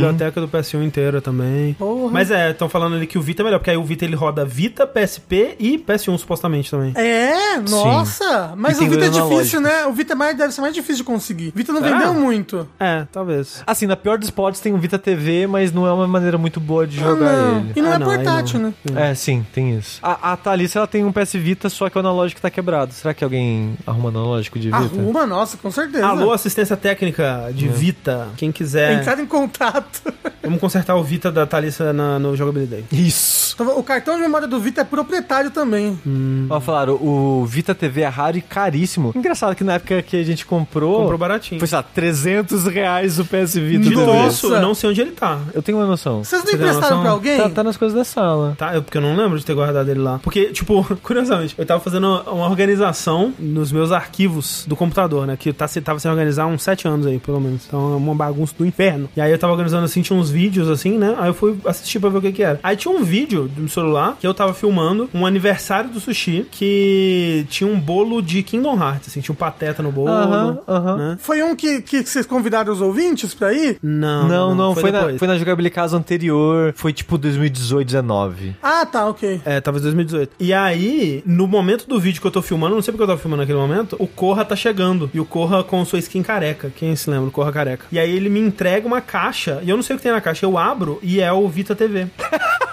que tava emprestado com ele. E eu pensei, caralho, eu não faço ideia de onde essa porra tá. Se eu fosse chutar, eu chutaria que tava com o Corra ainda, mas ele me devolveu. Eu tenho prova física de Exato. que ele me devolveu. Tá aqui, ó. Não, tá a prova. Não, não, eu, E eu não sei eu, onde tá. eu, eu vi ele na mudança ou aqui já, o PS Vita TV, futucando nas caixas de fio, essas coisas. Sei. Pô, não faço ideia. Eu lembro que eu acho que eu fui o último a jogar ele, porque eu joguei o Shearing the Wanderer, que eu comprei por 350 reais a versão física e seis meses depois anunciaram a versão de PC, com o jogo tendo 10 anos de idade. Pô, eu- no Vita TV. Lançaram pro Switch, né, depois, né, Sushi? No Vita TV, eu joguei o Virtuous Last Reward E quando era também. a única. é, Quando só tinha no Vita e no. Eu 3DS. também, meses depois saiu pra PC. Sim. Sempre. E joguei também um bocado do Persona 4, o Golden. Antes também de ter pra PC. O que é um Vita TV é um mini consolezinho que roda jogos de Vita, só que na TV. Exato. A desvantagem é que você não tem o- a tela de toque para jogos que pedem a tela de toque, mas você consegue jogar todos os outros jogos. Ó, tô vendo aqui o negócio do Vita também desbloqueado, é que só tá muito usado só. Tudo semi-novo. E quanto que tá? Tudo na faixa de 1.500 reais. Porra, cadê esse Vita TV? Vamos vender essa porra. 1.500 reais? Caralho, vou colocar amanhã no Mercado Livre. Não, mas deixa eu ver quanto é que tá um Vita TV, vamos ver. 1.500, 1.500, 1.200, usado 1.200, na verdade. E com cartão. Pera aí, esses aí tem cartão? Porque o cartão era mais caro que o console na época. Não sei, acho que não tem cartão não, viu? Porque o cartão é proprietário, essa porra é cara pra porra. É. Tá aí então, né? Existe algum Vita não desbloqueado no Brasil? O da Thalissa não é desbloqueado. Tomara que seja fácil de desbloquear. Mas, Sushi, tem mais finalmente, né? Você tem jogado um, um joguinho aí de Touhou, você caiu nesse mundo de drogas. Pois é, assim, eu comentei com o chat na última live, eu acho que eu fiz, já faz um tempinho isso, mas na última live que eu fiz de Demon Lord Reincarnation, eu comentei que. a- ou, ou foi no Vértice, não lembro. Que eu falei, ah, o próximo Dungeon Crawler que eu vou jogar em live vai ser o Torrou, que saiu um Torrou de Dungeon Crawler. Só pra contextualizar, talvez É uma série que começou como um jogo de navinha. Bullet Hell. Bullet Hell, produzido por um- uma pessoa só, um cara, se eu não me engano. Zou, eu acho E- que é Zou. Alguma coisa assim. Tou, né, o nome dele? O e o Ho, isso. E era um Bullet Hell de menininha, né? Isso, você jogava com uma menininha e enfrentava outras menininhas. É, e aí. Não é que você tinha que ser uma menininha pra jogar. zoom, falando. Zoom. Zoom, É, é. E aí. É tipo um jogo indie japonês, né? É, é, ele é o do, ele é o Doujin. 2000, assim. É, pra PC. Hoje em dia tem mais de 20 Bullet Hell. E spin-offs. E spin-offs, então, porque ele meio ele é o socialista dos videogames. Então, como é que funciona? O Bullet Hell, a série principal, é feita por esse cara, que é muito famoso pela trilha sonora. Tem muita gente que ama a trilha sonora de Torro e sequer jogou o Torro. Sim. Só que ele meio que libera os personagens, o mundo, a ficção, para outras pessoas fazerem jogos. Então tem jogo de luta, tem jogo de plataforma, tem o Metroidvania, que é no universo de Torro. Então tem inúmeros jogos, inúmero, até mais de um Metroidvania de Torro, que existem por aí. E um spin-off de Torro que saiu esse ano é o que eu vou falar agora, que é o Artificial Dream in Arcadia. Que ele é um dungeon crawler muito inspirado em Megami Tensei. Do que eu sei da estética visual dele, é muito Megami Tensei, né? Nem É, o- Shin Megami Tensei. Um pouquinho que eu vi é bem isso mesmo. É. Só que mecânica com as mecânicas mais modernas, assim, eu vou comentar sobre isso. Mas eu comentei, rapidinho, voltando um pouco, eu comentei que eu ia jogar esse jogo em live. Mas antes de jogar em live, eu queria jogar o comecinho dele só pra ter um gostinho, porque muita gente tava falando pra mim que eu ia curtir esse jogo. Desde que eu falei no Vertus 400 de Dungeon Crawler, pessoal, Sushi, esse ano é um Dungeon Crawler que você vai curtir. Você vai curtir muita gente falando. E eu fui jogar um pouquinho pra testar fora de live. E eu decidi não jogar ele em live. Eu vou continuar jogando ele fora de live mesmo. Vou tentar terminar ele até o 10 melhores do ano, já que ele saiu esse ano. E eu tô curtindo ele, então, né, vou tentar terminar pra ver onde que ele se coloca aí na minha lista. Mas por que que eu não vou fazer live dele? Ele tem muito diálogo. Ele não tem tanto diálogo assim quanto um RPG poderia ter, mas ele tem bastante diálogo. E eu não quero ficar só passando, lendo em silêncio e passando. Eu queria ler junto com o E chat. ele não tá em português, imagino. É, ele não tá em português. Ele tá só em japonês e inglês. São os únicos idiomas dele. Ele tá disponível só no Steam no momento. Ele não tá caro, ele tá uns 30 e poucos reais, eu acho, 40 reais, se eu não me engano. E o que é esse jogo? Como eu comentei já, ele é um Shin Megami Tensei-like, mas na verdade é meio que uma mistura de momentos dessa série. Aí tem, tem, tem muitas informações dentro de informação. Obrigado, Ed. Ele falou que tá 33 reais no Steam agora. Um ótimo preço pra esse jogo. Que, né, Megami Tensei é essa série de RPG Dungeon Crawler em primeira pessoa, que você captura monstros, que a Atlus fez lá pra Famicom, que nunca teve lançamento ocidental. Eventualmente essa série foi ter um spin-off quando foi ter o salto de geração do Famicom pro Super Famicom, que virou Shin Megami Tensei. Aí o Shin Megami Tensei tem um milhão de spin-offs, né? Tem aí Persona, que é o mais famoso deles, e tem Digital Devil Saga e outros mais. Soul Hackers. Soul Hackers, Kaido Kuzunoha, sei lá qual é o nome do, do personagem, sempre esqueço, e muitos outros. Tokyo Mirage Sessions. Exatamente. E esse jogo, eu acho que não é justo dizer que ele é. Strange Journey. Desculpa, ele é um Megami Tensei-like, porque ele pega um pouquinho do histórico da série, né? Porque visualmente ele é Megami Tensei, porque ele tem um- uma estética visual muito simples e que pega muito de jogos dessa época, que é o jogo fora do- da- dos inventários e tal, ele é só metade da tela, né? Metade da tela é informação de vida de personagem, né? MP, esse- quem tá na sua parte, esse tipo de coisa. E a metade de cima da tela é o jogo, que era muito comum em jogo de PC dessa época e jogo de console, pra poupar processamento, né? Sim, Porque você só tá processando mesmo frame a frame essa fração da, da imagem da tela, dessa resolução aqui. É, isso especialmente quando era jogo que tava tendo alguma coisa de 3D, né? É, mas. Ou, ou vídeo, né? Às vezes o jogo, quando usava vídeo, era bem comum também. Mas é, por algum motivo, os, os Mega Man Tensei e Shin Mega Man Tensei também faziam isso, né? Não sei, não sei se no caso deles era por questão de processamento ou porque eles não conseguiram solucionar como distribuir a informação na tela de uma maneira melhor. É. Então, visualmente, esse jogo ele é pixel art, com essa, a- essa dungeon 3D, mas com tudo pixel art, toda a textura, tudo é pixel art. Ele só não finge ser um 3D fake, né? Um 3D 3D mesmo, essa dungeonzinha em primeira pessoa. Que o jogo entra na categoria Blopper, né? Que eu falei da outra vez, que é a câmera em primeira pessoa, você move tile a tile, né? Tipo um gridzinho que você vai se movendo. Só que essa visão em primeira pessoa representa um grupo, né? Que tem o treinador Pokémon aí e três Pokémons com você. E o que são esses demônios que você captura ou convence tá do seu lado, né? Porque historicamente em Megami Tensei você convence, né? Você meio que barganha ali com os demônios pra eles seguirem você. E eu não sei se é sempre essa lógica de tem um personagem e o resto é tudo demônio em Megami Tensei e Megami Tensei, mas aqui acaba sendo assim, você joga com a, a Sumireko, que é uma personagem aí do universo de Torrou, que é uma humana que vai pro mundo de Torrou, que é um mundo mágico que não é um mundo humano. Nesse mundo tá acontecendo um evento que surge do nada no meio, é, é tipo Isekai, é, mais ou menos. Meio Digimon, meio que, meio que Isekai também. É Digimon você cai. É, que essa Sumireko, quando ela dorme, ela sonha, ela vai parar nesse mundo mágico. Que eu esqueci o nome do mundo de Torrou agora. E no mundo de Torrou surgiu um prédio gigante, tipo um obelisco preto gigantesco. E desse obelisco estão saindo clones das pessoas que habitam esse mundo. Ah! Essa é, essa é a desculpa que são clones das personagens de Torrou. Entendi. E aí você tem que lutar contra né, os personagens de terror, obviamente. Exato, que eles, são, eles chamam essas clones de sleepers, porque elas meio que são como se fossem uns clones sonâmbulos, assim, eles não fazem nada, eles só ficam andando, vagando pelo mundo, e você especificamente, a sua personagem, é atacada por esses clones. Mas só você. As outras pessoas, os clones estão um pouco se fudendo. Eles só ficam vagando por aí. Mas você, eles atacam. Mas você pode hackear esses sleepers para convencer eles a entrar na sua party. Aí entra uma da- das gimmicks que é importante pro jogo, que é o seu celular. Muita coisa que você faz nesse jogo é através do celular. O jogo ele é um Dungeon Crawl que já tem mapa automático através do celular. É, você usa o seu celular para hackear, de certa forma, e convencer esses, esses personagens a entrar na sua party. É, o seu celular tem uma bateria e você depende dessa bateria para ter esses personagens na sua party, para você ter acesso ao mapa do jogo, para você ter acesso a muitos menus do jogo. Porque o celular ele é algo na narrativa na história e é usado mecanicamente em algumas coisas também. Mas, Sushi, todos os monstros de dentro da dungeon, então... Que eu imagino que, então, o que a menina fez, ela entrou na dungeon, ela entrou na torre do mal, certo? É, você tem várias dungeons. Uma das dungeons é essa torre. Tá. Aí, todos os monstros da dungeon são menininhas Torro, é isso? N- Basicamente, não todos. Tem alguns que você enfrenta que o jogo fala, ó, isso não é um sleeper, então você não pode usar a habilidade de hackear eles. Ah, então você só pode chamar pra sua party os sleepers, as menininhas Isso, é porque tem uns Torro. inimigos que é tipo, sei lá, Goblin.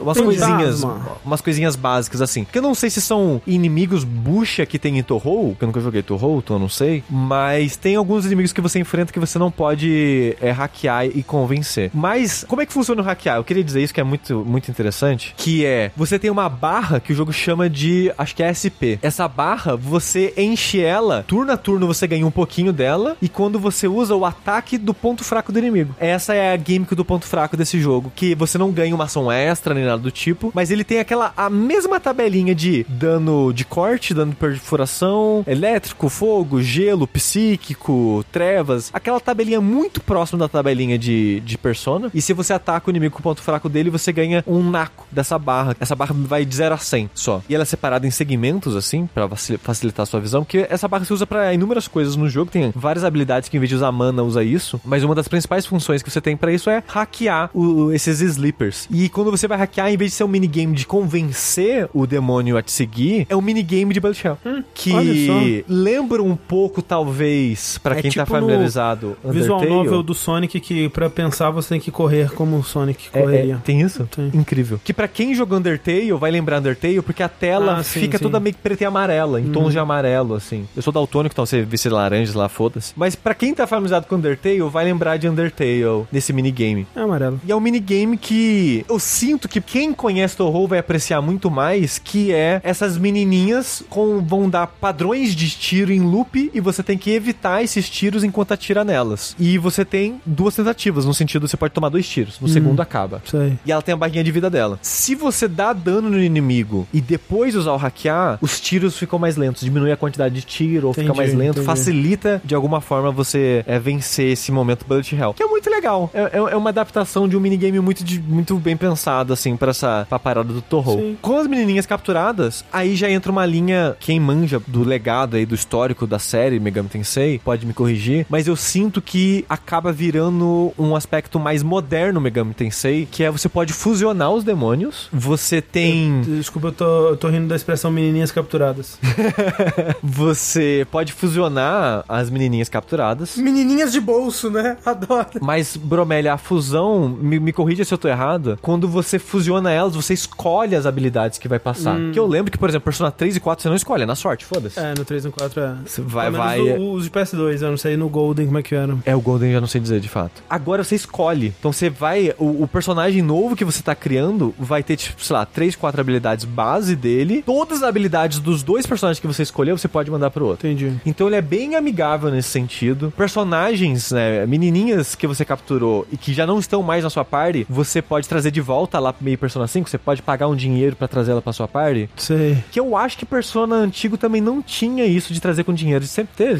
Será? Ah, não lembro. Falaram que o primeiro que escolhe é o Shin Tensei 4. Ou Strange Journey. Talvez Strange Journey seja o primeiro, então, que escolhe as habilidades aí. E uma coisa que eu gosto nele é que quando você vai fusionar, você não precisa, tipo, ah, vou pegar a menininha X e a Y e ver o que acontece. Ah, não, vou pegar a Y e a Z e o que acontece. Ele tem meio que, tipo, lista do que você pode fazer. Aí tem lá as opções. Aí você clica e fala, você quer fusionar com qual combinação específica? Aí depois ele mostra as combinações que gera ela. E também tem essa lista pré-pronta, digamos assim, do que você pode fazer com o seu histórico todo. Então, tipo, ele pode pegar as que você tem no seu grupo já, que você pode ter três com você na batalha, mas você pode ter, sei lá, 14 com você pra você ficar trocando, né? Então ele pode pegar as meninas que estão na, na party com você, junto com todas que você já tem no seu histórico, que você pode ir salvando, né? Toda vez que você vai no checkpointzinho, que é no computador, você meio que atualiza o banco de dados e você pode fusionar a partir do banco de dados. Eu acho isso muito prático. Muito obrigado, jogo. Então ele é bem amigável fazer funcionar as fusões, porque é um, é um pouco. sobrecarrega um pouco, porque é muita informação. Porque esse jogo você tá constantemente trocando, constantemente encontrando novas sleepers. O jogo tem 160, eu acho, que é bastante personagem. Obviamente vão ter mu- muitos que vão ser exclusivos de, de fusões e tal, mas cada dungeon que você vai é tipo ah, umas 5 personagens novas. Aí você captura essas 5 personagens. Aí dessas 5 personagens você consegue fazer umas 4, 5 a mais. Então você tá constantemente trocando de personagem. Eu, particularmente, fico um pouco sobrecarregado disso. De qual habilidade que eu levo, qual habilidade que eu fico. Quero defesa a esse elemento, fraqueza aquele elemento. Eu quero essa habilidade de ataque, essas de buff e debuff. Que buff e debuff é muito importante nesse jogo, igual em Megami Tensei. Explorar a fraqueza é muito importante, né? O seu personagem, quando você sobe de level, você gasta os pontos dele. O que, que eu vou subir? Então esse jogo, eu acho que nível de escolha, ele sobrecarrega um pouquinho, eu acho assim. Ele, ele é amigável, ele não é um jogo difícil. Você pode só esmagar ataque maior parte da- da- das lutas. Ele raramente pede que você seja, tipo, certinhos as fraquezas e tudo mais. Em lutas específicas eu sinto que é mais importante. Mas ele é bem amigável no geral, nesse sentido. Mas, o que não é amigável nele, mas eu acho que é muito importante pra vibe dele, e eu fico feliz que o jogo é assim. A interface dele é muito old school. Então, por exemplo, ah, eu quero ver a lista de menininhas que eu tenho na minha party. É uma tela preta com nome branco, é isso. Hum, parece bom isso daí. E como você troca constantemente quem tá na sua party, eu nunca sei quem tá na minha party. Tem que lembrar das menininhas. Eu não lembro o nome de absolutamente ninguém.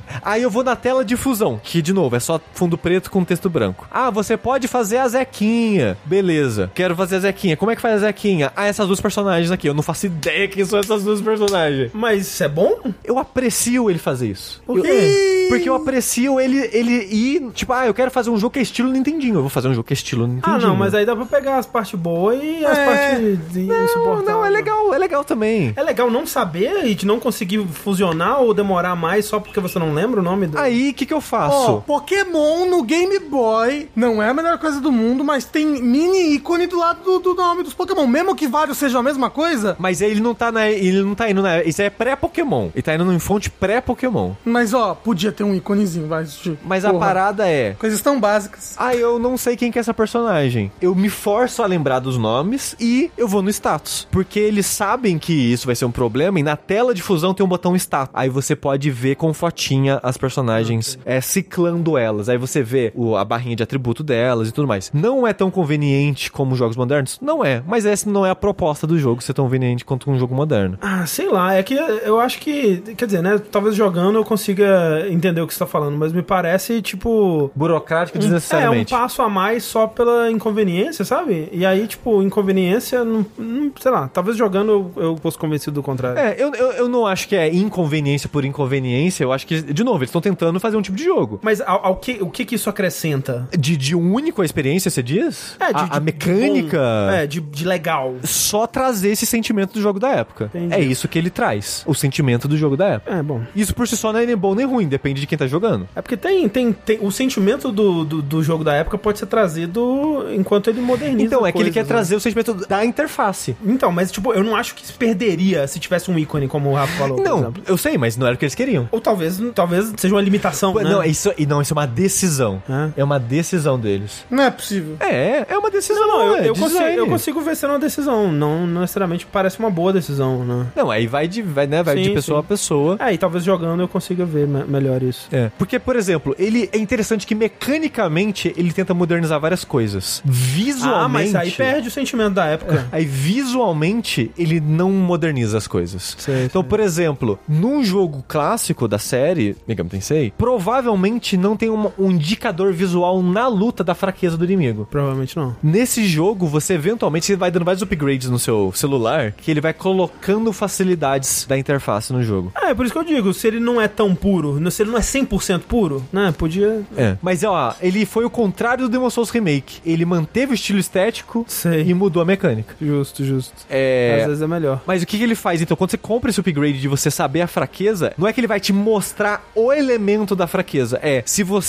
quando você vai atacar, você escolhe, né, quem você tá, vai usar a habilidade. Se você tá, por exemplo, usando a habilidade de gelo e alguém que tem fraqueza a gelo, vai ter o ícone de fraqueza. Entendi. Se você for usar um ataque de, de novo, um gelo, por exemplo, o inimigo quer absorve gelo, vai ter o ícone de absorver. Mas ele- não é que ele vai aparecer a tabela. Então ele meio que coloca essa, essa qualidade de vida moderna dentro do estilo visual da época, que é tipo, ele troca a setinha pro ícone de fraqueza, defesa e por aí vai. Eu, apre- eu aprecio, eu aprecio o que ele tá fazendo. Nem sempre eu me divirto mais por isso, mas eu aprecio a história que ele tá fazendo. Eu aprecio o tipo de experiência que ele tá tentando replicar aqui. Perguntaram ele se esse jogo rodaria no Nintendinho e não, porque tipo, ele, não, não. Ele, ele já tá puxando visualmente pra uma coisa mais 16 bits Isso. e ele usa 3D também. Exatamente, exatamente. Dito tudo isso, é um jogo legal. É isso que esse jogo é, pra mim, assim. Entendi. É um jogo que eu tô me divertindo, eu quero continuar jogando. Você falou que tem muito diálogo, essa parte é legal, a história? Então, eu não manjo porra nenhuma ah, ele de tá Torro. puxando coisa de Torro. É, Ah, entendi, entendi. ele, ele, assim, eu fui de curiosidade ver os reviews no- na, na Steam e tinha muita gente falando, ah, nunca joguei Torro e adorei o mundo, as personagens, o jogo e tudo mais. Entendi. Eu, com umas 12 horas de jogo, eu não faço ideia do que tá acontecendo, eu não sei quem. Porque muitas das coisas é tipo, ah, você vai no castelo dessa personagem. E, aí, de novo, a Thalissa, eu comentei da outra vez que eu citei é, Love Live e ela conhecia todas as meninas de Love Live, sem nunca ter assistido ou jogado Love Live. E eu falei, ah, tô jogando esse jogo de Torro aqui, tem essa personagem, essa personagem. Ela nunca jogou Torro, mas ela conhece todas as menininhas de Torro, é impressionante. Incrível. Aí eu falei, ah, tô nessa menininha aqui. Ah, ela, pô, ela é vampira, né? Ela tem um castelo e eu tava no castelo da menina vampira. E eu descobri depois que tem um. Tu é um metro- é fã de Torro? Tem um Metroidvania que é no castelo da menina vampira, que obviamente é tipo a Kumajo, o nome da menina vampira. Sei, sei. Ah, Sushi, é porque você não tem, tem que agora correr atrás de jogar os jogos É. de terror. Você precisa jogar, por exemplo, é Highly Responsive to Prayers, The Story of Eastern Wonderland, Phantasmagoria of Dim Dream, Lotus Land Square Sc- Story, Mystic Square, The Embodiment of Scarlet Devil, Perfect Cherry Blossom, Immaterial and Missing Power, Imperishable Night, Phantasmagoria of Flowerville, Shoot the Bullet, Mountain of Fate, Scarlet Weather Rhapsody, Subterranean Animism, Undefined Fantastic Object, Toho Hisoto Tenkosu Double Spoiler, Fairy Wars, Ten Desires, Hopeless Masquerade, Double Dealing Character, Impossible Spell Card, Gold Rush, Urban Legend in Limbo, Legacy of Lunatic Kingdom, Antinomy of Common Flower, Hidden Star in Four Seasons, Violet Detector, Wily Beast and Weakest Creature, Sunken Fossil World, Unconnected Marketeers, Thousand Black Market, Unfinished Dream of All Ghost e Sonic. Sonic! Tem um jogo chamado Sonic? Não, não, só Porra. encerrei com o Sonic. Só esse jogo que você precisa jogar, Esses são todos os Torros? aparentemente. Isso os oficiais, porque não tava o Lunar Knights, não tava aí. Qual que é o Luna Knights? É um Torrou de Metroidvania da equipe que fez aquele... Ah, acho que esses são só da série principal. Ah, Nossa, então não tá os spin-offs aí. é, porque é do- daquele estúdio que fez a, o... Ladybug lá. O né? Didlit, É. em Labyrinth of Wonder. Sim, sim, sim. É, é um jogo anterior desse estúdio ao, ao Didlit, era um Metroidvania de terror. Mas então, tipo, o que eu fico triste, que o pessoal me recomendou esse jogo por causa de Dungeon Crawler. Esse jogo, ele é um Dungeon Crawler? É. Ele tem esse movimento nesse mapa de grid, por, né, de, de movimento, tananana, um combate lá meio wizardry. Ele tem isso, ele tem, mas ele não faz, a parte de Dungeon Crawler dele, ele não faz o que eu gosto em Dungeon Crawler. O que faz Dungeon Crawler, pra mim, Exploração. ser divertido, que a exploração dele é meio que um labirinto, e é isso. Sei. Ele não tem, ele não brinca eh, com a fórmula, com muito. Ele tem, na torre especificamente, e talvez mais pra frente no jogo, talvez tenha mais brincadeiras com isso, mas eu sinto que ele não brinca muito com a estrutura da exploração das dungeons dele. É muito, tipo, não tem passagem secreta, até Sei. onde eu tô. É tudo muito simples, não tem muito, não tem segredo, é meio que só, ah, anda pelo labirinto e encontra as coisas que você tem que encontrar, sabe? Tipo, o que tem de brincadeira que eu encontrei até agora é essa torre principal, de tempo em tempo ela libera andares. Então você faz um andar e sai. Aí você faz outra dungeon. Aí você volta pra essa torre principal, você faz um outro andar e sai. Essa dungeon, ela tem uma parada que as portas da extremidade do mapa faz um loop. Então, tipo, se você sai pro norte, você vai volta pro sul. Sei. Para as extremidades dos andares. Essa é uma brincadeira que pode confundir se você tiver sem mapa, né? Acabou a bateria do celular, você não tem mais o mapa automático do jogo, sei lá. E tem um lugar que é tipo, na verdade, é um tipo de terreno que tem um- uma, uma área específica que é quase só isso, que é um terreno que é escuro. O que acontece no escuro? O, você não tem como acessar seu mapa, o botão de abrir mapa não abre o mapa mais, e ele começa a drenar essa barra de SP quando você tá nisso. E se é um labirinto, você não tem um mapa, você se fudeu. Então o que que eu fiz? Abri o grid cartography e comecei a desenhar o mapa enquanto eu jogava. Depois que eu terminei essa área, eu descobri que o jogo tem um botão que abre um minimap, que você tem acesso ao minimap nessas áreas. Ah, mas aí perde o espírito. né? Eu, eu concordo. Que o minimap ele é só meio que uma areazinha em volta do personagem. Sei. Na verdade, o minimap ele é um mapa todo ali. Só que nessa área é meio que só uns quadradinhos em volta do personagem. De qualquer forma, achei um pouquinho caído, assim, sabe? Tipo, porra, você não mostra porra nenhuma então, né? Entendi. Deixa eu já meu grid cartography aqui em paz. Dito isso, eu fiz a dungeon toda, as duas áreas dessa dungeon, desenhando no grid cartography, foi, foi bem satisfatório. Mas a, a dungeon, exploração da dungeon, ele não tem o que eu curto, que é esse sentimento de aventura e exploração na dungeon. A dungeon é só, ah, é um labirinto É que... um, é um veículo pra você encontrar e capturar menininhas. É basicamente. Entendi. Parece um screensaver de, do Windows 98, não é isso?